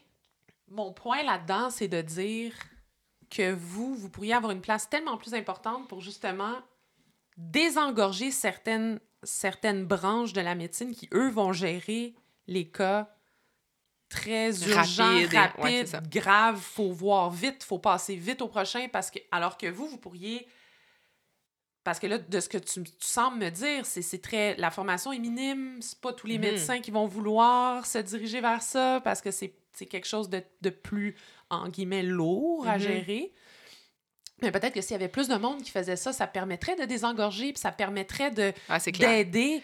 Tu sais, s'il y avait plus de gens qui faisaient ce type de médecine-là, mais pas juste les médecins, tu sais, en voulant dire plus d'équipes, de travail multidisciplinaire, comme on disait, euh, puis plus de collaboration entre le système de santé et les organismes communautaires. Euh, pas que les organismes veulent pas collaborer, ils sont très, très ouverts à tous les partenariats. Là, dès que euh, on offre un partenariat à un organisme communautaire, ils sont comme oui, ils sautent sur l'opportunité et tout ça parce que c'est essentiel. Mais si le système était plus fluide, moins en silo, moi, je pense que y aurait, ça déchargerait une partie du système de santé de des cas plus euh, sociaux, euh, avec des besoins particuliers ou une qui a besoin d'une approche différente, puis pour, pour, pour, entre autres, faire en sorte que ces gens-là ne consultent pas euh, souvent, à l'hôpital, exemple, mm-hmm. il y a des, un concept qu'on appelle une porte tournante à l'urgence. C'est des gens qui, mm-hmm. des, euh, des grands utilisateurs de services d'urgence. Fait que c'est des gens qui vont revenir, euh, qui, qui, sont très connus, là, exemple, à l'hôpital Notre-Dame. Ils connaissent très bien Chantal, mettons. Je, je dis n'importe quoi, là, c'est pas. Mais qui connaissent très bien Chantal, qui vient deux à trois fois par semaine à l'urgence consulter. Puis là, des fois, on investigue un petit peu parce qu'elle a des, des plaintes X. Puis, deux jours plus tard, elle sort de l'hôpital. Puis, elle revient la semaine suivante. Puis, mm. c'est puis ça. Fait que comment est-ce qu'on fait pour faire en sorte que des, grands utilisateurs de, services d'urgence puis d'hospitalisation euh, en utilisent moins? pourquoi est-ce que lui a besoin de plus souvent des, des consultations à l'urgence? C'est qu'il y a un besoin ou euh, un problème qui n'est pas adressé. Parce que si on adressait la personne dans son ensemble, qu'est-ce qu'une personne vient faire à l'urgence tous les jours si ses besoins sont comblés puis que ses problèmes sont adressés? Rien. Mm. Fait que c'est des gens qui, qui reviendraient probablement pas si on, on, on prenait le temps. Si on mm. prenait le temps, tu sais. Euh, fait qu'il y a une sous-partie de la population qui a besoin d'une approche différente. Puis il n'y a pas assez de, de cette approche-là, selon moi, euh, par, pour plein de raisons qu'on a nommées. Là, le fait qu'il n'y euh, a pas beaucoup de formation dans ce domaine-là, il n'y a pas beaucoup de ressources gouvernementales qui sont allouées à ce type de médecine-là, à ce type de mmh. programme-là. Il n'y a pas beaucoup de financement des organismes, etc., etc., etc.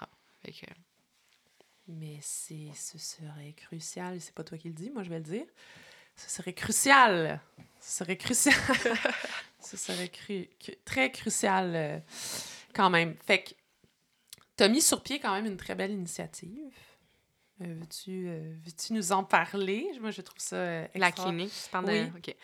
Fait qu'en fait, euh, l'année passée, ce qu'on, à ma clinique, donc euh, c'est le JMFU Bordeaux-Cartierville où je travaille, Mhm. on a mis sur, pla- sur place, puis je dis on parce que c'est pas juste moi, là, dans le fond, euh, on a eu beaucoup d'aide de la travailleuse sociale de ma clinique, puis d'autres collègues médecins avec moi qui avaient un, un intérêt pour la santé des migrants.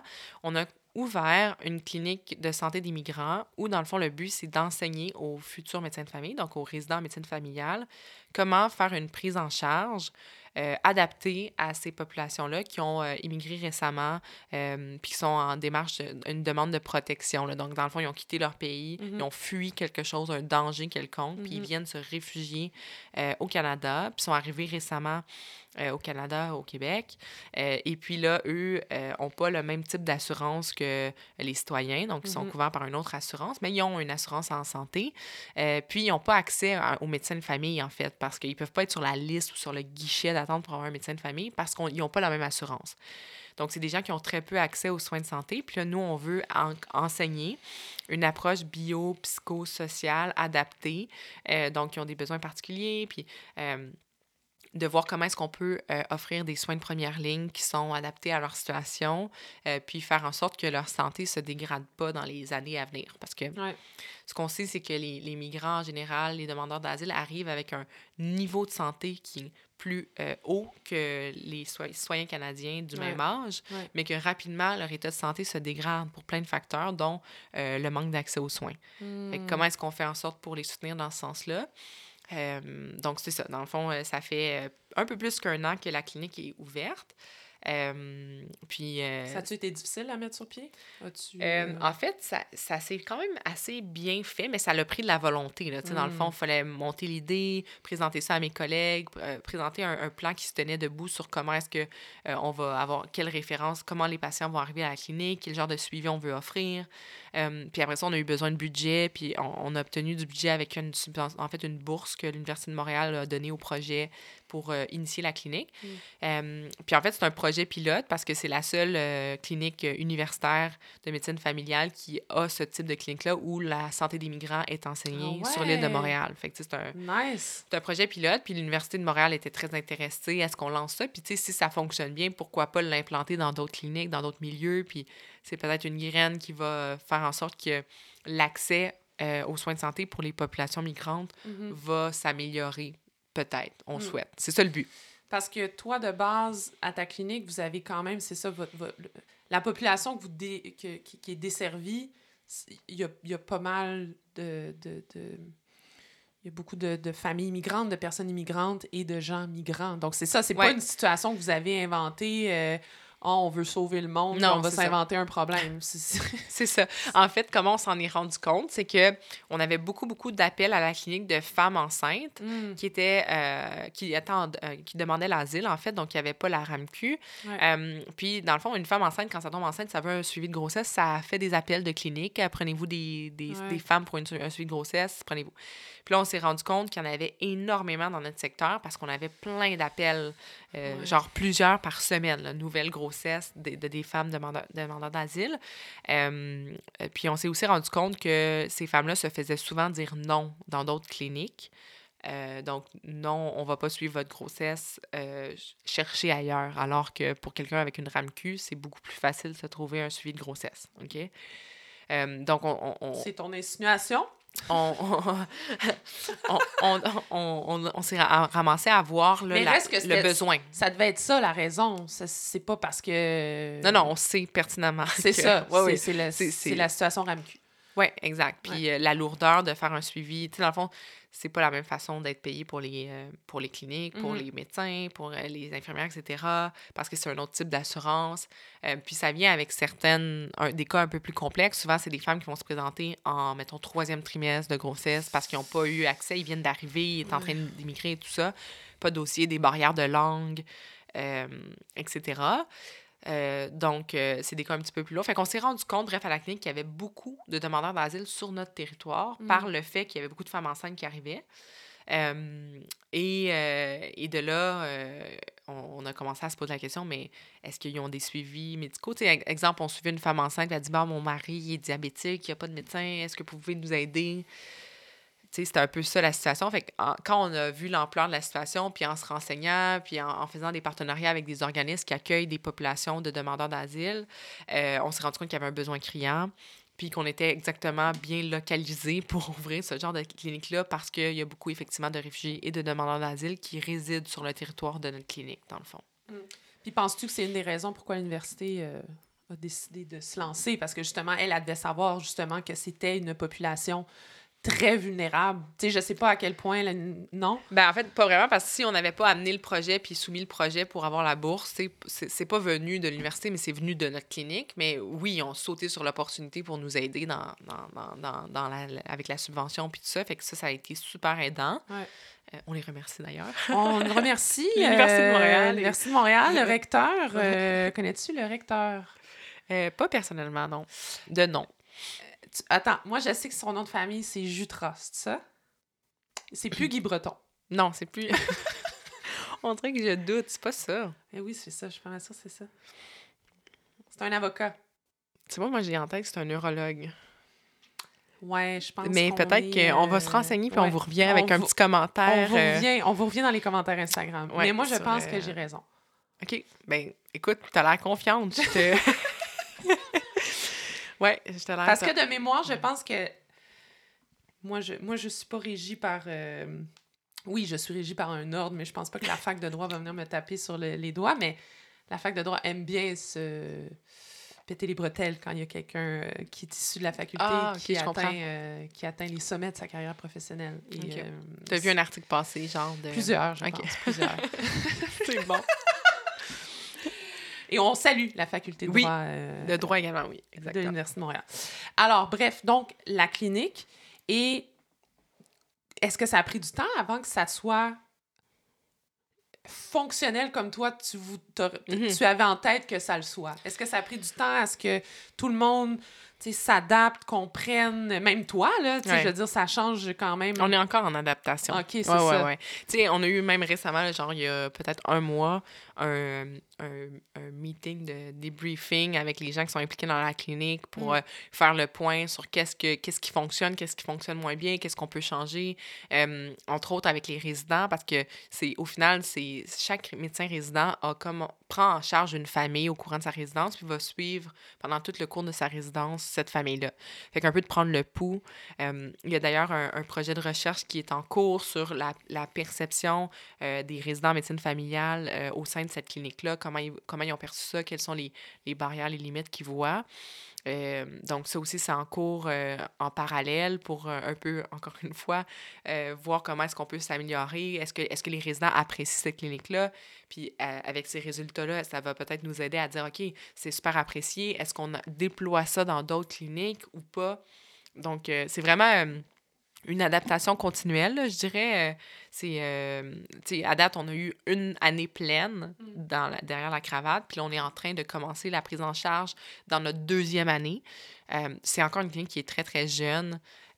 ça a impliqué aussi une mise à niveau en termes de connaissance des soins aux populations migrantes pour mes collègues aussi, parce qu'on n'est pas des, des, pros, là. C'est vraiment un intérêt qu'on a, puis on s'est formé en lisant, en se renseignant. Il y a eu un, un, médecin qui a beaucoup d'expérience dans ce domaine-là, qui est venu donner une conférence à notre clinique pour un, un genre de, cours de mise à niveau pour les médecins qui travaillent à notre clinique, pour euh, euh, qui, aient, qui aient les connaissances nécessaires pour bien les, pour bien les accueillir, bien les traiter. Euh, même au, niveau personnel administratif, euh, il y a des différences sur quand on accueille euh, un demandeur d'asile, comment on ouvre le dossier, comment, tu sais, fait mm. que c'est tout ça là, qui, est, qui, est, qui est en cours. des banques de traducteurs, tu sais, pour faciliter. Oui, c'est ça. qui paye les traducteurs? Est-ce que, tu sais, un peu tout ça, là, tout ça. Puis on a même impliqué euh, une patiente partenaire. Fait que dans le fond, c'est une dame qui a eu un parcours de. Elle, est maintenant, le, euh, elle a sa résidence permanente, mais elle est arrivée comme demandeur d'asile il y a de ça plusieurs années. Puis euh, on l'a impliquée dans la, clinique pour savoir qu'est-ce qui aurait été aidant pour elle quand elle est arrivée. Ah, bravo! puis aussi, un peu, elle vient faire un genre de témoignage aux médecins résidents sur le parcours qu'elle a eu, son parcours migratoire, puis son expérience avec le système de santé, comment qu'est-ce qui a été facilitant, qu'est-ce qui a été limitant pour elle dans son intégration.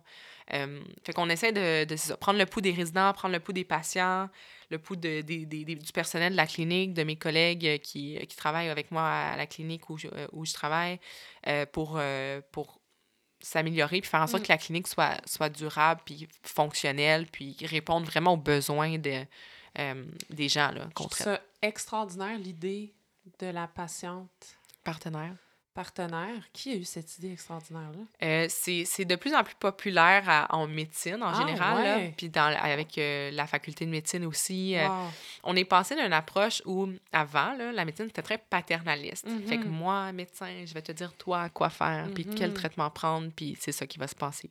Maintenant, on est plus dans une approche où le patient est... Avant, en fait, avant l'approche, c'était que le patient était au centre. Mettons que si tu imagines un petit diagramme, le patient est au centre d'un cercle et tous les professionnels sont autour et collaborent pour essayer de prendre une décision qui va être imposée au patient. Mais le patient est au, cœur. OK? Mm. Maintenant, le schéma, c'est que le patient fait partie du cercle. Mm. Fait que c'est là que le patient partenaire vient. Fait que le patient participe aux échanges qui le concernent pour ensuite prendre ses décisions, puis vraiment être informé, puis euh, puis partage aussi son expérience, son vécu comme, euh, comme patient, parce qu'il vient avec une expérience que nous, on n'a pas. C'est pas nous qui souffrent, etc. Là.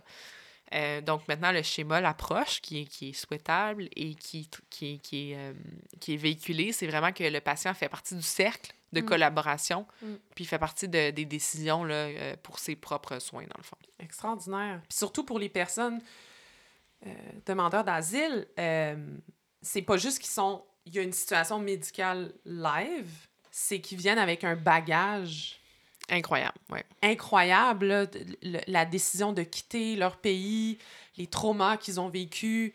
C'est ça, c'est ça. C'est pas juste un patient qui dit j'ai mal au dos depuis une semaine, euh, aidez-moi. C'est j'ai mal au dos depuis une semaine euh, parce que dans mon pays, il y a la guerre. Puis j'ai été. Tu sais, c'est ça. C'est qu'il y a des réalités que clairement. Tu sais, mettons la guerre, c'est quelque chose que nous, on, on connaît pas, là, ici. Là, je veux dire, c'est oui, on le voit aux nouvelles, mais que quelqu'un vienne te parler. Oui. Ben, c'est ça qui est le plus euh, déstabilisant, je pense, de donner soin aux populations migrantes, c'est que ils arrivent avec une histoire puis un vécu là, qui est euh, déstabilisante. Euh, tu sais, quand tu parlais de des fois, est-ce que tu viens émotive dans ce que tu fais? Souvent quand j'entends un parcours de demandeurs d'asile. Hmm. Puis là, tu t'imagines, là, il y, en a qui ont marché, genre, euh, du fond de l'Amérique du Sud, là. Puis ils sont arrivés, ils sont ici, là. on les croise à l'épicerie, là.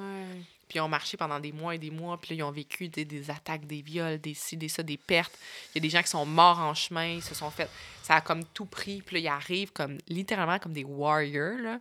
Puis ils doivent tout recommencer ici. C'est des gens qui avaient un métier, qui avaient une famille, qui mmh. avaient une vie dans d'autres pays, puis ils arrivent ici, puis là, leurs leur diplômes ne sont pas reconnus, ça prend du temps d'avoir un permis de travail, c'est compliqué d'avoir des soins de santé, ils parlent pas la langue, ils sont isolés, il fait froid, tu sais, il y a comme tout, tout ça en même temps. Fait que juste de s'imaginer, de se mettre à la place deux secondes de ces gens-là, après ça, tu, tu te dis, ben là, comment, comment je peux l'aider? Qu'est-ce qu'il faut? Qu'est-ce qu'on fait? Puis tu sais, c'est des questions qu'on pense pas poser à des gens qu'on traite habituellement, là, genre, euh, est-ce que votre bébé a du lait? Est-ce qu'il y a des couches? Est-ce que vous avez accès? Est-ce que vous avez des meubles? Est-ce qu'il y a du chauffage chez mm. vous ou c'est pas plugué à Hydro-Québec? C'est des questions comme ça. Là. Puis, il faut vraiment rien prendre pour acquis parce qu'on en entend là, des affaires. Puis, c'est de la médecine qui est beaucoup plus sociale, c'est-à-dire que on vient essayer de répondre aux urgences euh, les, plus, euh, les plus criantes, là, si on veut. Puis ça, ça, va paraître peut-être un peu ridicule comme question, mais euh, on se remet en contexte que je ne suis pas médecin. Mais moi, dans mes expériences de patiente, tu sais, mettons, le médecin va. Je pense que comment vous faites le diagnostic, c'est que vous avez comme un set de questions pour genre tout tasser, éliminer. éliminer Puis là, vous arrivez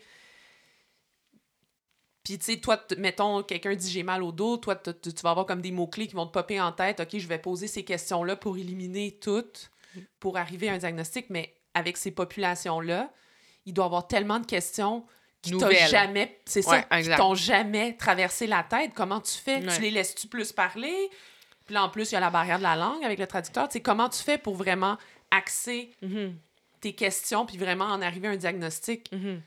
Fait qu'il y a des choses assez euh, comme particulières. Il faut, faut, inclure des, euh, des notions de, euh, de médecine tropicale. De, des, mm. exemple, souvent, on pense à des infections qu'on n'a pas ici au Québec, qu'on pense pas mais qu'il existe, je sais pas, euh, en Afrique, il existe certains types de parasites qu'on n'a pas ici. OK? Fait qu'il faut, oui, ouvrir nos, euh, nos hypothèses diagnostiques, c'est comme ça qu'on appelle ça, d'avoir plusieurs euh, possibilités de diagnostic. Puis pour les éliminer, il faut les connaître. Il faut y penser pour pouvoir les éliminer. Si tu connais pas le diagnostic, tu l'élimineras pas. fait que oui, il y a plus de chances qu'on passe à côté de certaines choses parce qu'on n'a pas la science infuse, puis on est on est moins habitué de voir certains types de pathologies qui peuvent se présenter chez ces populations-là. Euh, mais c'est pour ça qu'on essaie de se former puis de voir c'est quoi le. Euh, c'est quoi les, euh, les, différents types de maladies qui peuvent arriver, puis quelles sont les manifestations usuelles pour essayer d'y penser. Fait que ça, dans la formation aux médecins résidents, ça fait partie de ce qu'on leur enseigne. Hmm. Oubliez pas de penser, exemple, à la malaria, tu sais, si on font de la fièvre, puis etc. Parce qu'ici, euh, si tu n'as pas voyagé, on pense pas souvent à la malaria quand tu consultes pour de la fièvre ou un rendez-vous. Tu sais, c'est comme. Fait que c'est oui, c'est aussi ça. C'est aussi ça, la, santé des populations migrantes qui sont arrivées récemment. C'est que ça implique qu'ils peuvent avoir des maladies qui ont attrapé ailleurs, mm. des maladies infectieuses, mais aussi euh, euh, des, des, des, des, maladies, je sais pas, là, que génétiquement, il y a plus ça là-bas ou, ou, dans telle, telle place. les facteurs de risque sont différents. Fait que, ça complexifie un petit peu l'approche. La, euh, je dirais pas que ça me stresse parce que je me dis, si c'est pas ça, il y aura pas juste, juste pas de soins. Fait que là, ils sont un peu. tu sais, je me dis, ils sont mieux avec nous qu'avec. Euh, c'est ça, ils ont pas de pantoufles. Euh, donc, ils sont mieux avec nous que, que toutes seules. Puis, tu sais, on a vraiment une approche de OK, je pense que c'est ça, on va essayer tel traitement. Si, ça, si notre traitement fonctionne pas, la première chose qu'on se pose comme question, c'est j'avais-tu le bon diagnostic? Tu sais, parce que faut se remettre en question. Là. Si on essaye un traitement, d'habitude, ce traitement-là fonctionne pour le diagnostic qu'on avait en tête. Là, ça ne fonctionne pas. Est-ce qu'on a le bon, euh, le bon diagnostic initial? Puis on repart, on refait un tour de la situation. Euh, puis on peut toujours demander euh, de l'aide de nos collègues spécialistes qui, ont, qui, ont, une expertise différente et tout ça. Donc, ça ne me stresse pas particulièrement cet aspect-là. ce qui me stresse plus, c'est de me rendre compte que, on prend en charge une infime portion des gens qui sont dans ce type de situation-là. Là, on, c'est un début, on a semé une graine, mais c'est loin d'être suffisant. Donc, euh, mm. ça, c'est plus de là que vient l'anxiété de où est-ce qu'on arrête, euh, où est-ce qu'on peut euh, en prendre plus sans se mettre dans la merde pour d'autres aspects de, du fonctionnement de notre clinique générale. Là, On peut mm. pas tout prendre les demandeurs d'asile, c'est pas fonctionnel. C'est ça, exact. Exact. Puis comment, vous, dans le fond, vous, vous les trouvez ou euh, ils apparaissent dans votre clinique parce qu'ils appellent pour avoir. Tu sais, justement, tu as donné l'exemple de, des femmes enceintes qui appellent pour des suites de grossesse. là, vous, vous allez la flaguer. Hum, clairement, on va la rediriger vers la clinique euh, de demandeurs d'asile. Mais les autres, s'ils si, ont tellement de difficultés à avoir accès au système de santé, comment ils se ramassent dans votre clinique? Oui. Mais en fait, c'est que malheureusement, s'ils se présentent dans notre clinique, puis ils sont comme je suis demandeur d'asile, j'ai besoin d'aide, on ne pourra pas toutes les prendre. Hein? Fait que la façon qu'on fonctionne pour l'instant, c'est sur référence d'un organisme d'accueil des populations. Seulement. Oui. Ah ouais. Puis, tu sais, honnêtement, on n'en prend pas euh, de, des tonnes et des tonnes de familles là, parce qu'on n'a pas la capacité. Mm. Euh, donc, euh, on demande à, l'organisme avec lequel on fait un, partenariat de nous envoyer des familles qui jugent qui ont vraiment un besoin médical X. Par exemple, on, une famille où la petite fille parlait, puis là, depuis qu'elle a immigré, a arrêté de parler complètement. Elle a mm. juste est muette, là, elle parle plus. Tu sais, ça, OK, il faudrait peut-être qu'on qu'on y trouve des ressources. Là, c'est pas normal, la petite fille, elle parlait, elle parle plus, là. Fait que des choses comme ça. Fait qu'on essaie de cibler des gens qui ont un besoin criant ou entre autres euh, quelqu'un qui a, qui, a, qui, a, que ses reins fonctionnaient plus, qui a, qui a besoin de dialyse pour survivre, ben peut-être qu'on va prioriser de prendre en charge lui versus la personne qui a aucun médicament, aucun problème de santé physique connu. Euh, malheureusement. ça doit être crève-cœur. c'est crève-cœur, c'est ça. Ça, c'est, c'est une des plus. Les, des choses les plus difficiles, c'est qu'on peut pas toutes les prendre. C'est... Mm. C'est quoi, le, c'est quoi les premiers conseils que tu donnes à tes résidents, mettons, tu sais, comme la première chose que tu leur dis, là, sûrement s'ils sont là, c'est qu'ils ont un intérêt, là, j'ose croire, là, médecine familiale, mm-hmm. bon. Mais toi, comme, euh, comme superviseur, comme patronne, c'est quoi que tu leur dis, genre, euh, pour euh, OK, guys, ça va bien aller? C'est ça. fait qu'en fait, je leur dis d'emblée que ça va être plus lourd, plus compliqué qu'une prise en charge normale, mm. Puis qu'on va faire de notre mieux aujourd'hui. Ah, On va faire de notre mieux pour régler le plus de problèmes possible ou aider la personne du mieux qu'on peut aujourd'hui dans le temps qu'on a. Mm. Puis le reste, on y redonne un rendez-vous. OK? Fait c'est un peu de diminuer la pression de cette personne-là n'a pas vu de médecin depuis je sais pas combien de temps. Elle a une histoire incroyable à raconter avec des traumatismes euh, impensables. Euh, c'est sûr que pour le médecin résident, la première fois, c'est un peu comme oh, par où on commence? C'est quoi la priorité? Fait que c'est un peu de, de, de désescalader ça, de dire c'est normal, on se sent tous overwhelmed avec ça. Mais là, on prend en charge, on offre une possibilité d'un suivi. Fait qu'on va faire des suivis, puis au fur et à mesure, on va régler certains problèmes qu'on peut régler. C'est un peu ça. Mais ce qui est rassurant aussi, de ce que je comprends de l'histoire, c'est que les gens qui viennent vous voir dans votre clinique, c'est des gens qui ont été préalablement pris en charge par un organisme communautaire. Fait que, tu sais, comme ils viennent te voir, mais tu le sais qu'en plus, Ouais. Ils sont déjà semi-pris en charge par Pour certains aspects, une instance euh, relativement organisée. Là. exact, c'est ça. On va, dire, on va dire ça comme ça. Puis là, j'en déduis aussi que dans 90% des cas, les personnes, le français, c'est pas nécessairement euh, leur première langue. Fait que là, vous, vous devez contacter des traducteurs, comme qu'est-ce qui se passe? Tu sais, mettons, euh, si vous vous faites référer par l'organisme, mm-hmm. sûrement qu'une de vos questions, c'est quelle langue parle-t-il? Ouais, exact. Oui, exact, c'est ça. Fait que là, on s'informe sur la langue parlée. Euh, la première année de la clinique, on leur demandait si c'était possible qu'il y ait une base en anglais ou en français, que ça serait aidant. Parce que c'était une première année, on essayait de s'adapter et tout ça. Mm. Mais tu sais, on n'a pas dit non à des gens qui avaient un besoin client et qui, avaient, qui parlaient pas du tout ni une ni l'autre des langues. Euh, mais là, on, on, se renseigne quelle est la langue parlée, puis on s'assure d'avoir un interprète professionnel lors de la rencontre. Parce que ce qu'on s'est rendu compte, c'est que parfois ou souvent, quand il y a une barrière de langue, les enfants qui sont, mettons, je sais pas, là, 7 ans et plus, là, parlent très bien français ou anglais. Puis les parents moins.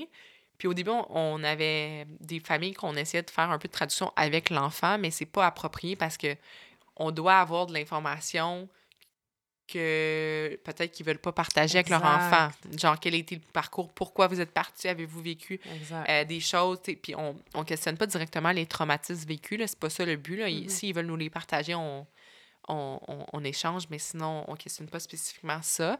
Euh, mais on s'est rendu compte rapidement que c'était pas suffisant, la traduction euh, d'un membre de la famille. Mm. Donc là, on a une banque d'interprètes. Euh, puis euh, qui parle des toutes les ben, en fait il y a des, une banque immense d'interprètes qui existent euh, puis qui sont rémunérés puis c'est un travail on, les, on les appelle on dit lors du rendez-vous ils se présentent puis on échange avec l'interprète mais ce qu'il faut savoir c'est que quand on a un interprète ça prend deux fois le temps d'un rendez-vous usuel parce que toute l'information est répétée deux fois tu sais moi je dis OK dites-lui demandez-lui s'il a mal là là il demande avez-vous mal là? Là il répond Là, il me dit, il répond ça. Fait que, ça, ça, prend, ça prend le double du temps aussi. Fait que, c'est juste pour vous te, te donner une idée un peu de. Euh, quand on dit c'est plus lourd, en guillemets, ça implique aussi ça, c'est du temps de plus. C'est euh, souvent, euh, il y a aussi des différences culturelles, fait que les questions ne sont pas comprises de la même façon, mm. ou des réponses, ou des, des, façons de procéder que pour nous, c'est un peu euh, inconnu, puis pour eux, c'est pratique usuelle. La, la, médication naturelle, des produits alternatifs, ou de la médecine alternative qu'on connaît pas, fait que comment, tu sais, ah oui, j'ai essayé telle chose pour me traiter, on connaît mm. pas ça. Mm. C'est, fait que c'est tout ça. Beaucoup de, de, questions où on se dit, OK, on va se renseigner, je connais pas ça, mais on, on est ouvert. Là, on, on essaie d'être le plus ouvert possible, puis de voir comment, comment on peut avancer, puis essayer de les aider. Là. Les traducteurs, tu dois commencer. C'est toujours euh, pas mal les mêmes qui reviennent ou euh, non? Ben non, parce qu'il y a des dialectes puis des, des, des, des, des langues très, très. Euh, ouais, c'est ça. Comment va ton espagnol? est très limité encore. Euh, tu dois t'améliorer quand même. Ben, pour je les comprends. euh, Je comprends. Tu sais, mettons, quand le traducteur... Moi, je parle, le traducteur traduit. T'es comme, ah, ouais, Là, attends, il répond. Puis là, j'ai, là, j'ai dit, c'est beau, j'ai compris. Tu sais, ah! comme je comprends, mais je suis pas... Euh, j'ai pas eu de cours d'espagnol quand j'étais au secondaire, etc. Fait que mon, mon espagnol se limite à mes voyages, bref, dans des pays latins. Donc qui ne faisait pas partie de ton top 5, on va se le dire. Oui, hein, on dirait que j'ai. Euh, ouais, peut-être que j'ai déjà fait beaucoup de. C'est un petit peu. Euh, un petit peu décevant. Oui, je sais. Mais je vais, je vais travailler là-dessus. Peut-être je vais l'ajouter dans mon top 5. Mais mettons qu'il n'y a pas de traducteur disponible. Ah, ça, pour ce type de dialecte ou ce type de. ou une langue qui est très. qui est connue, mais très peu parlée au Québec.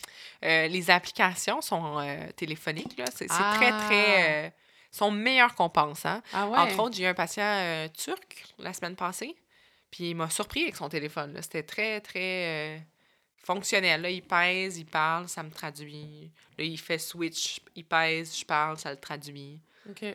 Ça implique un petit délai, là, de... mais c'est assez... Ton niveau de patience doit être relativement élevé. Avec les barrières de langue, oui. Non, mais juste dans, dans tout. Il n'y a pas de problème. juste dans ce type de pratique-là, dans ta pratique en général. Est-ce que de base, tu es quelqu'un de patient ou. Oui, je pense que oui, quand même. Oui? Ou tu te l'es développé à travers. Euh... Oui. En fait, c'est ça. Je, je pense que oui, il faut que je réfléchisse un peu. dans le cadre. C'est ça. Mon chum est comme...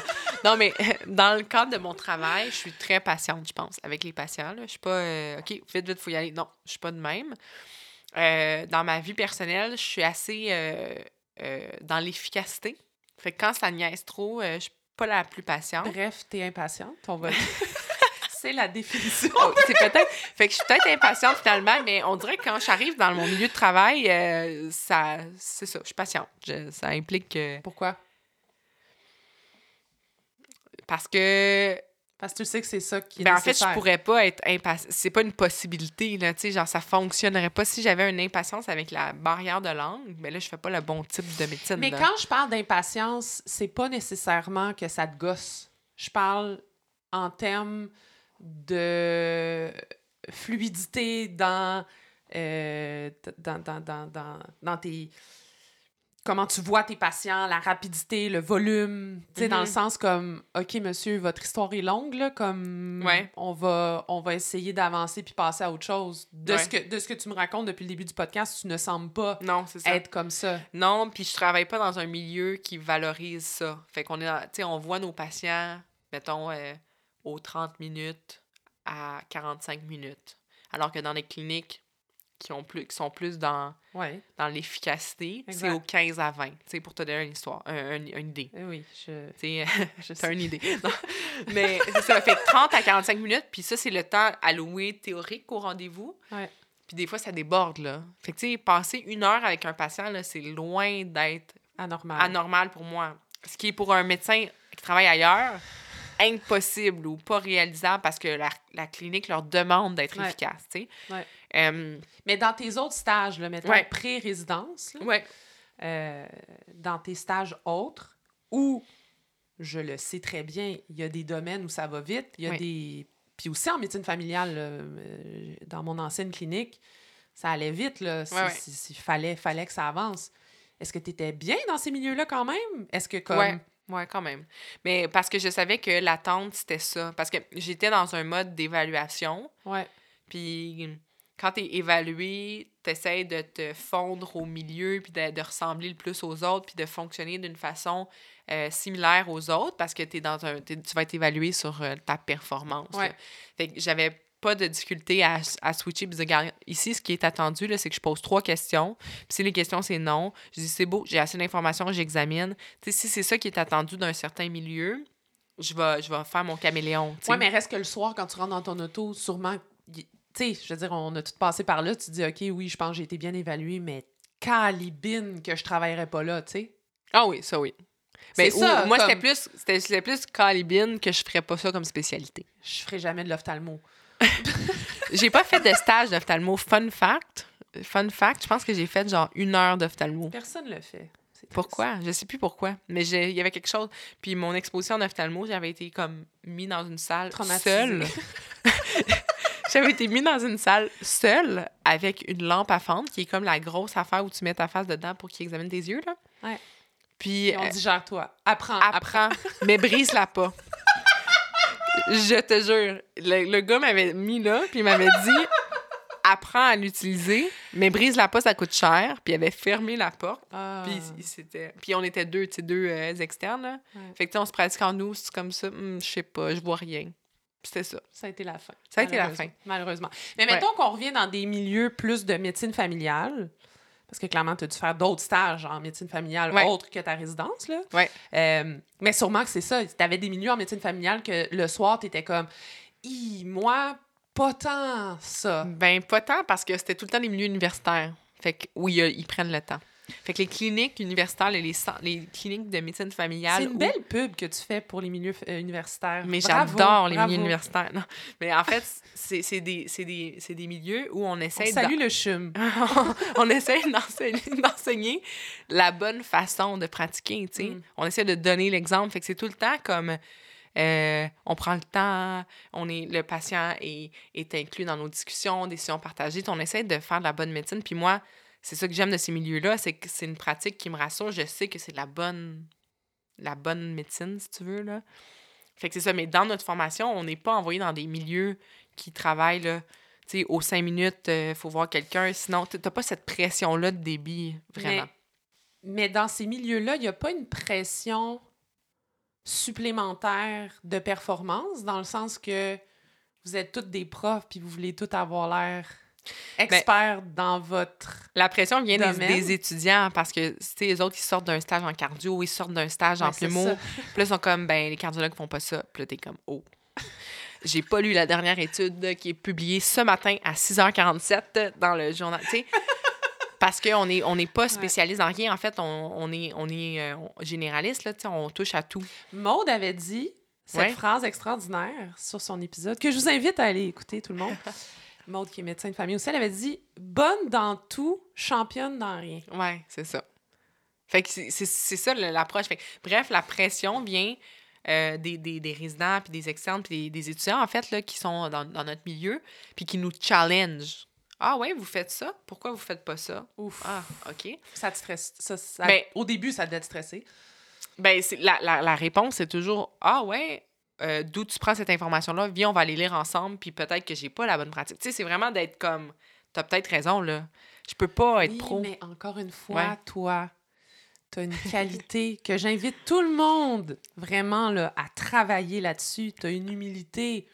T'es capable de prendre le step back. T'as quand même, c'est ça, t'as quand même une certaine humilité dans, dans, dans, les propos que tu avances. Puis, tu quand tu dis, genre, je suis capable de me poser des questions, pourquoi ça marche pas. Puis, si un jeune un hen, un résident ou un stagiaire qui vient me voir me poser des questions, je dis comme Ah, ben là, je le connais, je connais pas ça, c'est correct. Puis, tu fonctionnes-tu bien avec des, des personnes à très narcissiques? Euh, en fait, la façon que je gère ça, mettons que j'appelle, euh, je sais pas, euh, un confrère, consoeur, médecin. Ouf, confrère, consoeur.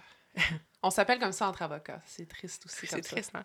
Mais bref, si j'appelle, puis vraiment, là, tu sais, je, je, sais qu'il n'y a pas d'ouverture, qu'il sait tout, que je sais rien, tu sais, qu'il y a comme un. Tu sais, la façon que, que, que, je vais gérer ça, c'est euh, un peu jouer, pas jouer la niaiseuse, mais faire comme, OK, tu sais, je m'en fous, là. OK, je le sais pas. Tu sais, moi, je vous appelle parce que j'ai telle ou telle question. Pouvez-vous m'aider ou vous voulez pas m'aider? Tu sais?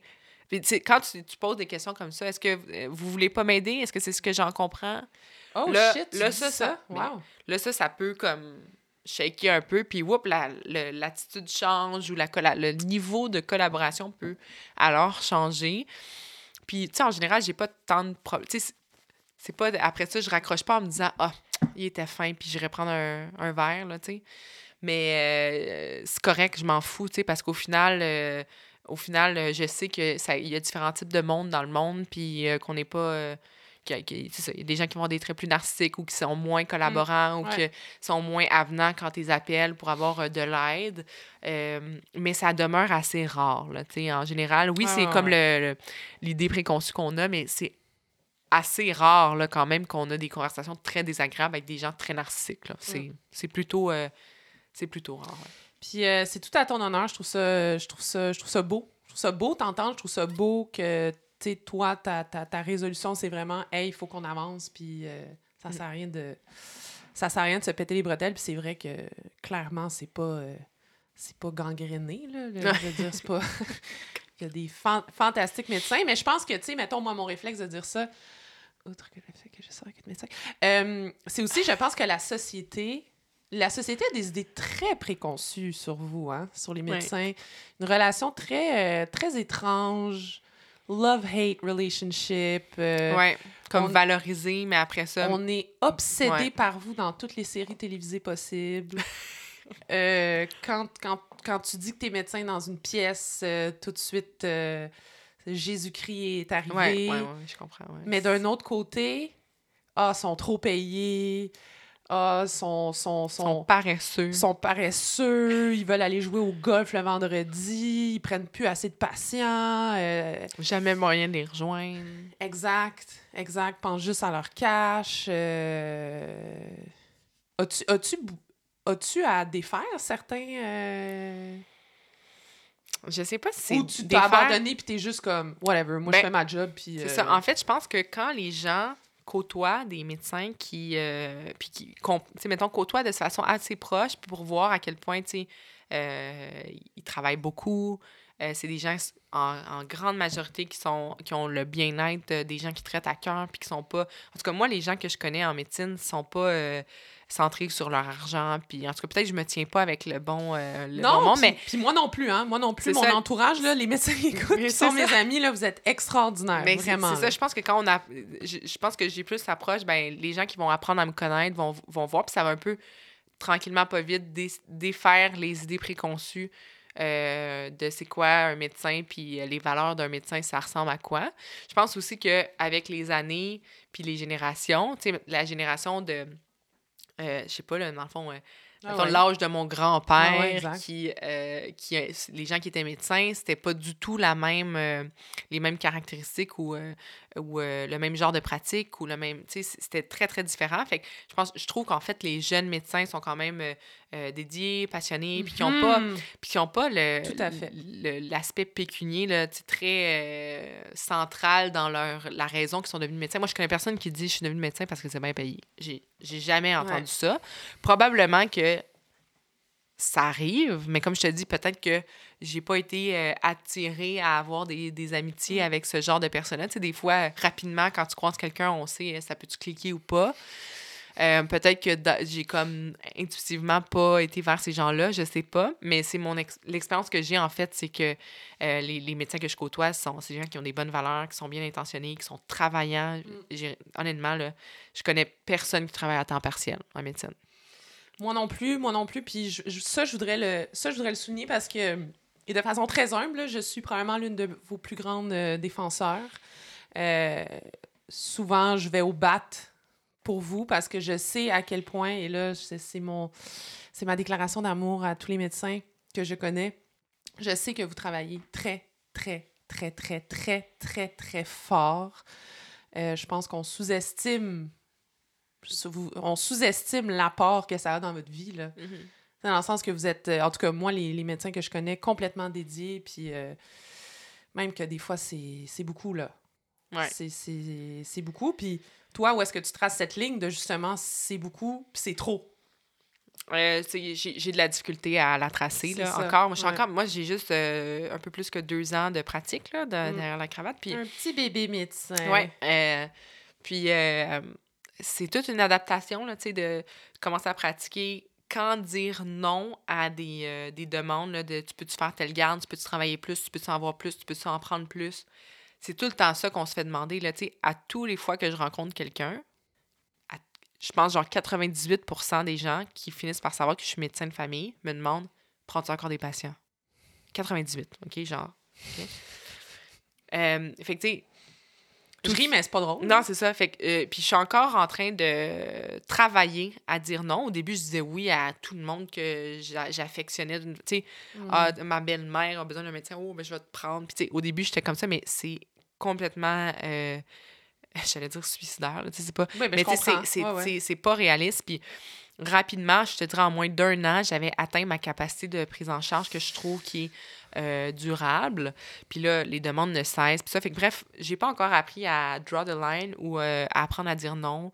Euh, quand, par exemple, un collègue est malade puis peut pas se présenter à sa garde, est-ce que quelqu'un peut? À moins d'une urgence nationale, je vais si j'avais pas d'autres choses au niveau professionnel de prévu, je vais dire je peux, puis je vais annuler mes affaires de Mm. personnel, tu sais. Hmm. Parce que je suis jeune, j'ai pas d'enfant, je me dis, bon, euh, il y a besoin. euh, si j'étais dans une situation comme lui, je voudrais qu'il prenne ma place. Puis pour moi, c'est pas une possibilité qu'il il soit pas remplacé. Qu'est-ce qui va arriver? Tu sais, l'hôpital, euh, si, euh, par exemple, je suis à l'hospitalisation, le médecin peut pas être là, ben, il peut pas ne pas avoir de médecin de garde pour euh, en médecine générale. Fait qu'il faut qu'il y ait quelqu'un qui le remplace. Fait que c'est ça, c'est toute cette, cette pression-là que pour l'instant, pour des demandes professionnelles, j'ai beaucoup de difficulté à dire non, mais ça fait à peu près six mois que j'essaie de plus en plus. Puis c'est encore difficile. là. Tu sais, quand je vois des courriels passer de Pouvez-vous vous impliquer? Je le mets pas. Honnêtement, là, ça me prend deux jours le mettre lu. Tu sais, puis pas répondre. Là. Tu sais, écrivez-nous si vous pouvez vous impliquer. Là, encore aujourd'hui, j'ai fait ça. Il y avait un courriel de demande d'implication de je sais pas quoi. Puis je l'ai lu genre 20 fois. Puis j'étais comme, Ah, est-ce que je pourrais? Là? Mais non, tu sais, j'en ai assez. Tu sais, il faut comme que j'arrête de faire ça. Là. Faut que t'arrêtes, faut que tu sois capable de t'écouter aussi. C'est qu'à Ouais. un moment donné, euh, c'est délicat comme question, mais sens-tu des fois que c'est too much mentalement, psychologiquement? Il y a eu euh, un moment en début de pratique où je me sentais fragile, genre à risque d'épuisement. Mm. Mais euh, je pense que j'ai probablement eu ou pris des vacances au bon moment. Mm. Puis ça a été correct. Euh, puis là, peut-être plus récemment, avec le projet de Renault qu'on parlait au début, Mm. qui est demandant en termes de temps, tu sais, j'étais un peu en mode euh, survie, j'ai hâte que ça finisse, là, tu sais. J'ai- Ouais. Il y a beaucoup de, de demandes. Euh, quand je me sens comme ça, fragile, ben, je me prends des vacances, mais qui arrivent dans trois mois. Tu sais, c'est tout le temps Mm. ça, c'est que les horaires sont déjà faits. Fait que quand tu te sens fragile, des fois, il y a un, comme un peu trop tard. Puis des fois, il y a moyen de réorganiser l'horaire pour euh, prendre un petit moment puis travailler un petit peu moins d'heures dans une semaine. Euh, mais c'est ça. À date, euh, ça va, je te Mais dirais. capable, mais, ouais. t'es capable de t'ajuster, tu vois les red flags? Euh, je les vois, mais c'est ça. Ce qui est difficile dans l'ajustement, c'est que c'est rare qu'on peut s'ajuster vite. Puis tu sais, quand t'es épuisé, souvent, t'as comme besoin d'un repos comme là, là. C'est pas... euh, Ouais, mais tu sais, quand je dis ça, je parle pas juste euh, de l'ajustement des horaires ou des cliniques, tu sais, comme. Je parle de ta vie personnelle, là. mhm. Tu sais, mettons le souper avec tes chums de filles Ouais, ce soir, peut-être non. Tu sais, Ouais. Ou prendre Euh, une fin de semaine, mettons, t'as un tournoi de soccer, peut-être là, dire, OK, non, là, je pars en retreat. Ouais, c'est ça. Euh, oui, mais si je me suis déjà engagée, exemple, je me suis déjà engagée, genre dans trois semaines, on fait ça, OK? Puis là, le, le jour J arrive, puis je suis épuisée, je vais pas annuler encore. Tu sais, je vais, je vais y aller. À moins que ça soit genre avec, mettons, ma mère, puis que je suis comme plus à l'aise de faire, Hey, je suis vraiment fatiguée, mom, tu sais. Ouais. Puis là, avec ma mère, peut-être que, tu sais, elle, elle va me dire, ben là, repose-toi, tu sais, puis. Mais avec des gens que ça fait longtemps que j'ai vus, avec des amis, quand ça l'implique, mettons, un, un double date ou avec mon chum, tu sais, il est tellement comme conciliant, puis il, m'aide tellement dans, dans mon quotidien que j'ai- comme envie aussi de, d'être, euh, d'avoir une activité sociale avec lui. Puis, tu sais, des fois, je me dis, ah, ça va faire du bien, tu de socialiser. Fait que euh, c'est, c'est, c'est, c'est un défi quand même quotidien, mais, tu sais, je pense que j'arrive euh, à, à trouver quand même un, certain équilibre où, comme je te dis, tu sais, je me sens bien actuellement, je me sens pas épuisée, je me sens pas... Mm. euh, mais je me sens à, à la limite de ma capacité que je peux en prendre, mais je me sens encore correcte. C'est un peu ça le- la situation, ouais. Et là, mon intervention va sonner très euh, Yoda, Star Wars ou euh, conseil, euh, conseil d'une amie un petit peu plus vieille. Je suis pas tant plus vieille. On a trois ans, je pense. Ouais, je pense que oui. Trois ans. C'est pas si pire, c'est pas si. Euh, je pense que ça va être important que tu t'écoutes. Ouais, ouais, ouais, c'est clair. ouais. Je, je- je te le dis parce que je, je me reconnais quand même dans certains propos que tu avances. Puis moi, j'ai frappé un mur l'année passée. Donc, euh, je pense que écoutez-vous, guys. Pour vrai, Mhm. comme ce que tu fais, c'est déjà extraordinaire. Mhm. Tu comprends dans le sens tu l'as atteint, tu as atteint la marche de l'extraordinaire. non, mais si tu veux le voir comme ça, Ouais, ouais. tu es déjà sur le sommet du podium. Le reste que tu t'ajoutes, là, c'est vraiment des médailles extra qui vont juste t'alourdir sur le sommet du podium, si Mm. tu veux le voir comme ça. Tu as déjà gagné. Tu es déjà merveilleuse, tu es déjà extraordinaire. Ta pratique est juste complètement sensationnelle. Euh, ton, ton dévouement à tes patients, je pense que c'est assez inspirant. Puis, en tout cas, en tant qu'ami aussi, je te le dis, là. Ben merci, j'apprécie. Ça me touche, euh, ton, tes, tes- tes, euh, compliments. Mais ouais, il faut. T'as raison. Puis c'est vraiment, comme je te dis, un défi. Puis je le sais.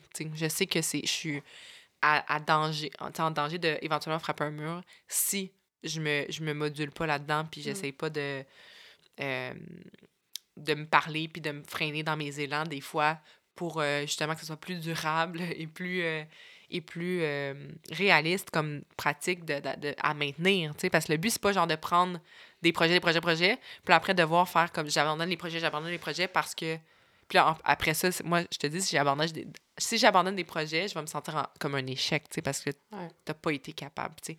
Fait que je sais que le but, c'est d'en prendre assez pour que je sois confortable et que ce soit durable, mais c'est un défi pour moi. Parce que c'est un marathon, ta pratique, là, tu sais, t'en as pour encore, genre, 40 ans, là. ah ouais? 40! Hey, ouais, j'avoue. Ben écoute, ça dépend, ça dépend quand 40 ans, je pense que oui. Autour de ça, ah, mais non, avant ça, voyons non. Avant? Ben, je sais pas. Je te, moi, je te le souhaite. Je te le souhaite. Je te le souhaite. Je me le souhaite, on dirait. Mais tu vois, ça, c'est peut-être un signe que je suis déjà un peu épuisée. Je suis comme, ah, 40 hmm. ans. Mais 40 Mais j'adore ce que je fais. Mais tu sais, on dirait que 40 ans, c'est comme. C'est long. Mais en même temps, c'est très court. Tu sais, il faut. Euh, faut voir ça comme 40 ans, c'est pas. Le verre à moitié plein. Ouais, exact. Puis si on finit la, cette, on va terminer la, la très longue parenthèse, mais euh, pour finir sur ta clinique, euh, tu nous as parlé de certaines. Il y a pas certaines, il y a plusieurs difficultés que vous devez, plusieurs obstacles que vous devez, euh, que vous devez traverser, puis vous devez trouver des solutions. de ce que tu me dis, ça a l'air quand même de bien aller. C'est quand même un défi quotidien, sûrement, mais c'est quoi les plus belles choses que tu en retires? Hmm.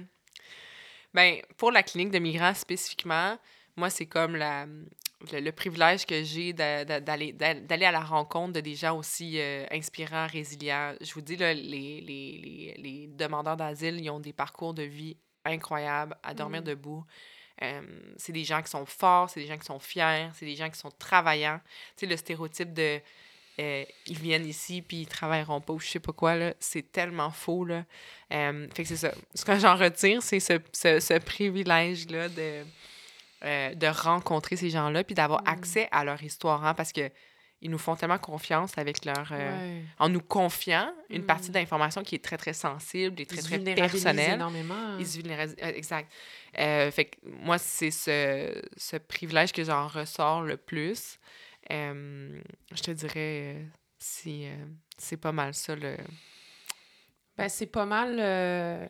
c'est pas mal c'est pas mal beau puis je pense que ton, type d'expérience, c'est un type d'expérience qui devrait être tellement partagé partout parce qu'il y a trop de stéréotypes négatifs sur les demandeurs d'asile, les personnes mm-hmm. migrantes. Euh, puis je pense que ce que toi, tu vis, c'est...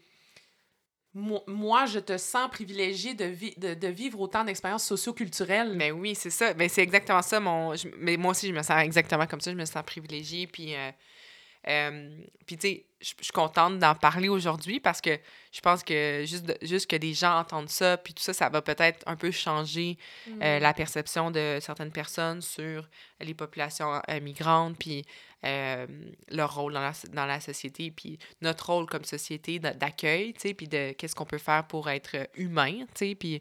Tu sais, au final, là, des, des frontières, là, c'est une création humaine, là. Ah, c'est beau, ça. Non, mais c'est intéressant, ça. Tu pense-y, là, tu c'est comme un peu quand je disais tantôt, pourquoi moi je suis née dans ces souliers-là, puis pas dans les souliers de, la personne qui est sans domicile fixe, qui a des problèmes de consommation X, X Y, Z, tu sais.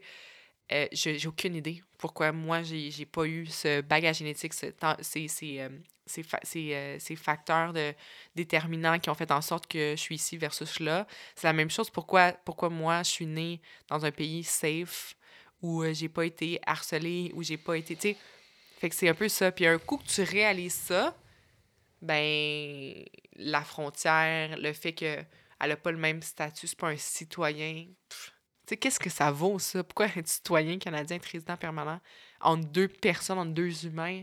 Qu'est-ce que mm. ça change? Rien, tu sais, au final. Fait que c'est un peu euh, mon, mon, mon, message, mon take-home message pour ceux qui vont avoir écouté le podcast jusqu'à ici. C'est ce que je souhaite que les gens... Mm. Euh, retiennent, tu sais. Puis peut-être même influencer certains médecins à intégrer un peu plus de médecine familiale dans leur, euh, dans leur pratique. Ouais. Pourquoi Ouais. pas? Ouais, pourquoi pas? Un petit peu de médecine euh, sociale, puis euh, d'accepter de, de suivre ou de traiter des populations plus vulnérables, puis de prendre le temps parce qu'ils ont besoin de temps, puis euh, tout ça. Ouais. C'est beau prendre son temps des fois. Oui, c'est beau, ce Non, mais oui. c'est vrai, on est tellement dans une société d'instantanéité, de performance, de go, go, go, de d'évaluation selon un- une certaine période temporelle, tu sais. Il y a quelque chose de tellement beau à juste s'arrêter puis à écouter des gens, et qui est euh, ce que je fais avec ce podcast, mais il y a quelque chose de tellement, tellement humain, puis tellement plus grand que nous que juste, c'est ça, s'arrêter puis comprendre l'autre, tu sais, qu'est-ce Mm. qu'il vit, puis... euh, Ouais. Bravo, mon ami, bravo. Puis, euh, puis si tu avais un conseil à donner à la jeune Alexia, À la jeune Alexia. Ado. Après médecine. OK. pré-médecine, sur le point de rentrer en médecine, c'est fin Ouais. ado, début, début âge adulte. Ben, à moi-même, j'essaierais de me dire, de jamais oublier de rester dans le moment présent. Puis d'arrêter d'être tout le temps à penser qu'est-ce qu'il faut que je fasse, qu'est-ce que, qu'est-ce que je qu'est-ce que je dois faire pour accomplir ça, puis de rester dans la, dans la planification, dans la performance, puis ça, d'essayer de take a step back, puis profiter des moments présents. Ça, j'ai l'impression que mon adolescence, début d'âge adulte sont passés là, comme euh, Trop vite. trop vite. Tu sais, Mhm. j'ai. euh, je pense que ça, c'est un de mes défauts, là, de toujours être dans le futur, jamais dans le présent. Là. Fait que ça, euh, j'essaierais de lui. Ça de, pourrait être un de nouveau slogan inculquer. encore. Encore, Hey, écoute, j'ai eu de la misère à réfléchir à un slogan. Finalement, j'en ai trouvé trois. il y en a tellement, il faudrait qu'on les, faudrait qu'on les écrive. C'est pour pas tout le monde qui a des pantoufles. Exact. Ça, c'est la meilleure, je pense. On pourrait faire un chandail. On pourrait faire un chandail de même. Qu'est-ce qu'on te souhaite? Je sais pas. Qu'est-ce qu'on me souhaite? Qu'est-ce que tu me souhaites? Ben, toi, qu'est-ce que tu voudrais qu'on te souhaite?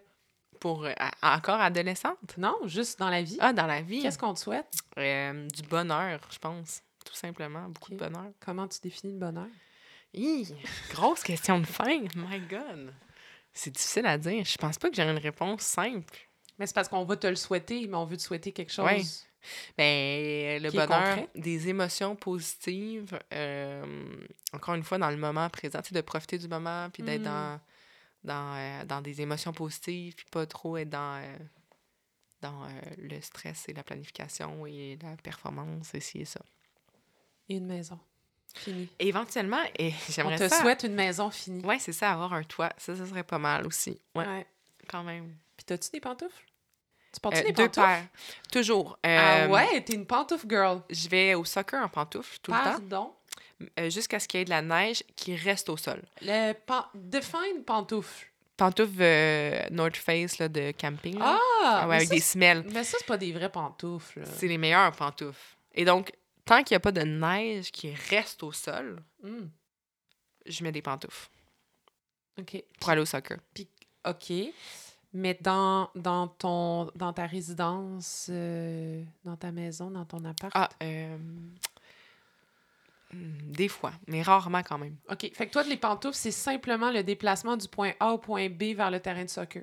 Ouais. Ou aller marcher le chien, mettons, What? en pantoufles. tu sais, genre euh, sweatpants, pantoufles, puis t'espères pas croiser Non, quelqu'un. ça n'existe pas. T'essayes, t'essayes, t'essayes de rendre la chose normale. Sweatpants, pantoufles, non. Sweatpants, sandales. Mais oui, mais Moi, j'ai des l'hiver, claquettes Adidas. l'hiver, c'est des pantoufles comme chaudes. Mais, mais des bottes? C'est ça l'affaire. Tant qu'il n'y a pas de neige, c'est des pantoufles. Après ça, je mets des bas puis des. Parce que je mets pas de bas, tu sais, dans mes pantoufles. OK, mais quand c'est l'hiver, tu gardes les pantoufles avec des bas? ça peut arriver. Quand Ben il fait froid. voyons! Pourquoi tu mets pas des bottes? C'est difficile à mettre quand même. Comme, tu sais, ça implique euh, tirer sa botte, les lacets, ah ouais donc. Là, il n'y a pas de lacets, c'est fling-flang, ah ouais.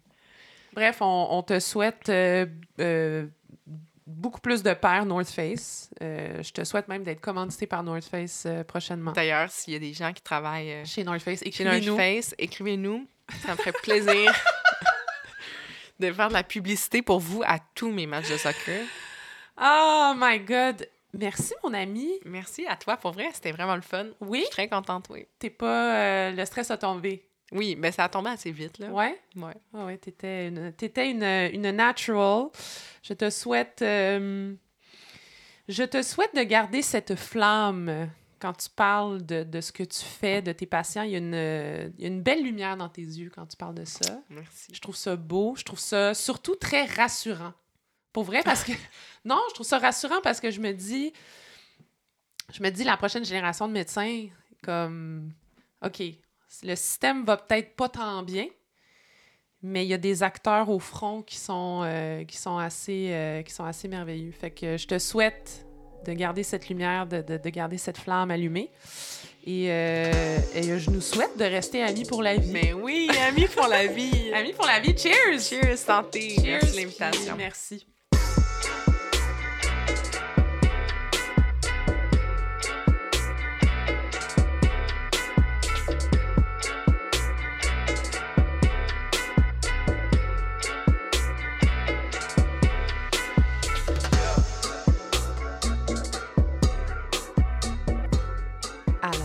Voilà, c'était l'épisode avec la merveilleuse Alexia Trotti. J'espère que vous avez ri, j'espère que vous avez appris, mais j'espère surtout que cette conversation vous aura permis d'entamer des réflexions quant à notre façon collective d'aborder la médecine, puis notre manière de percevoir l'accès aux soins pour les personnes vulnérables.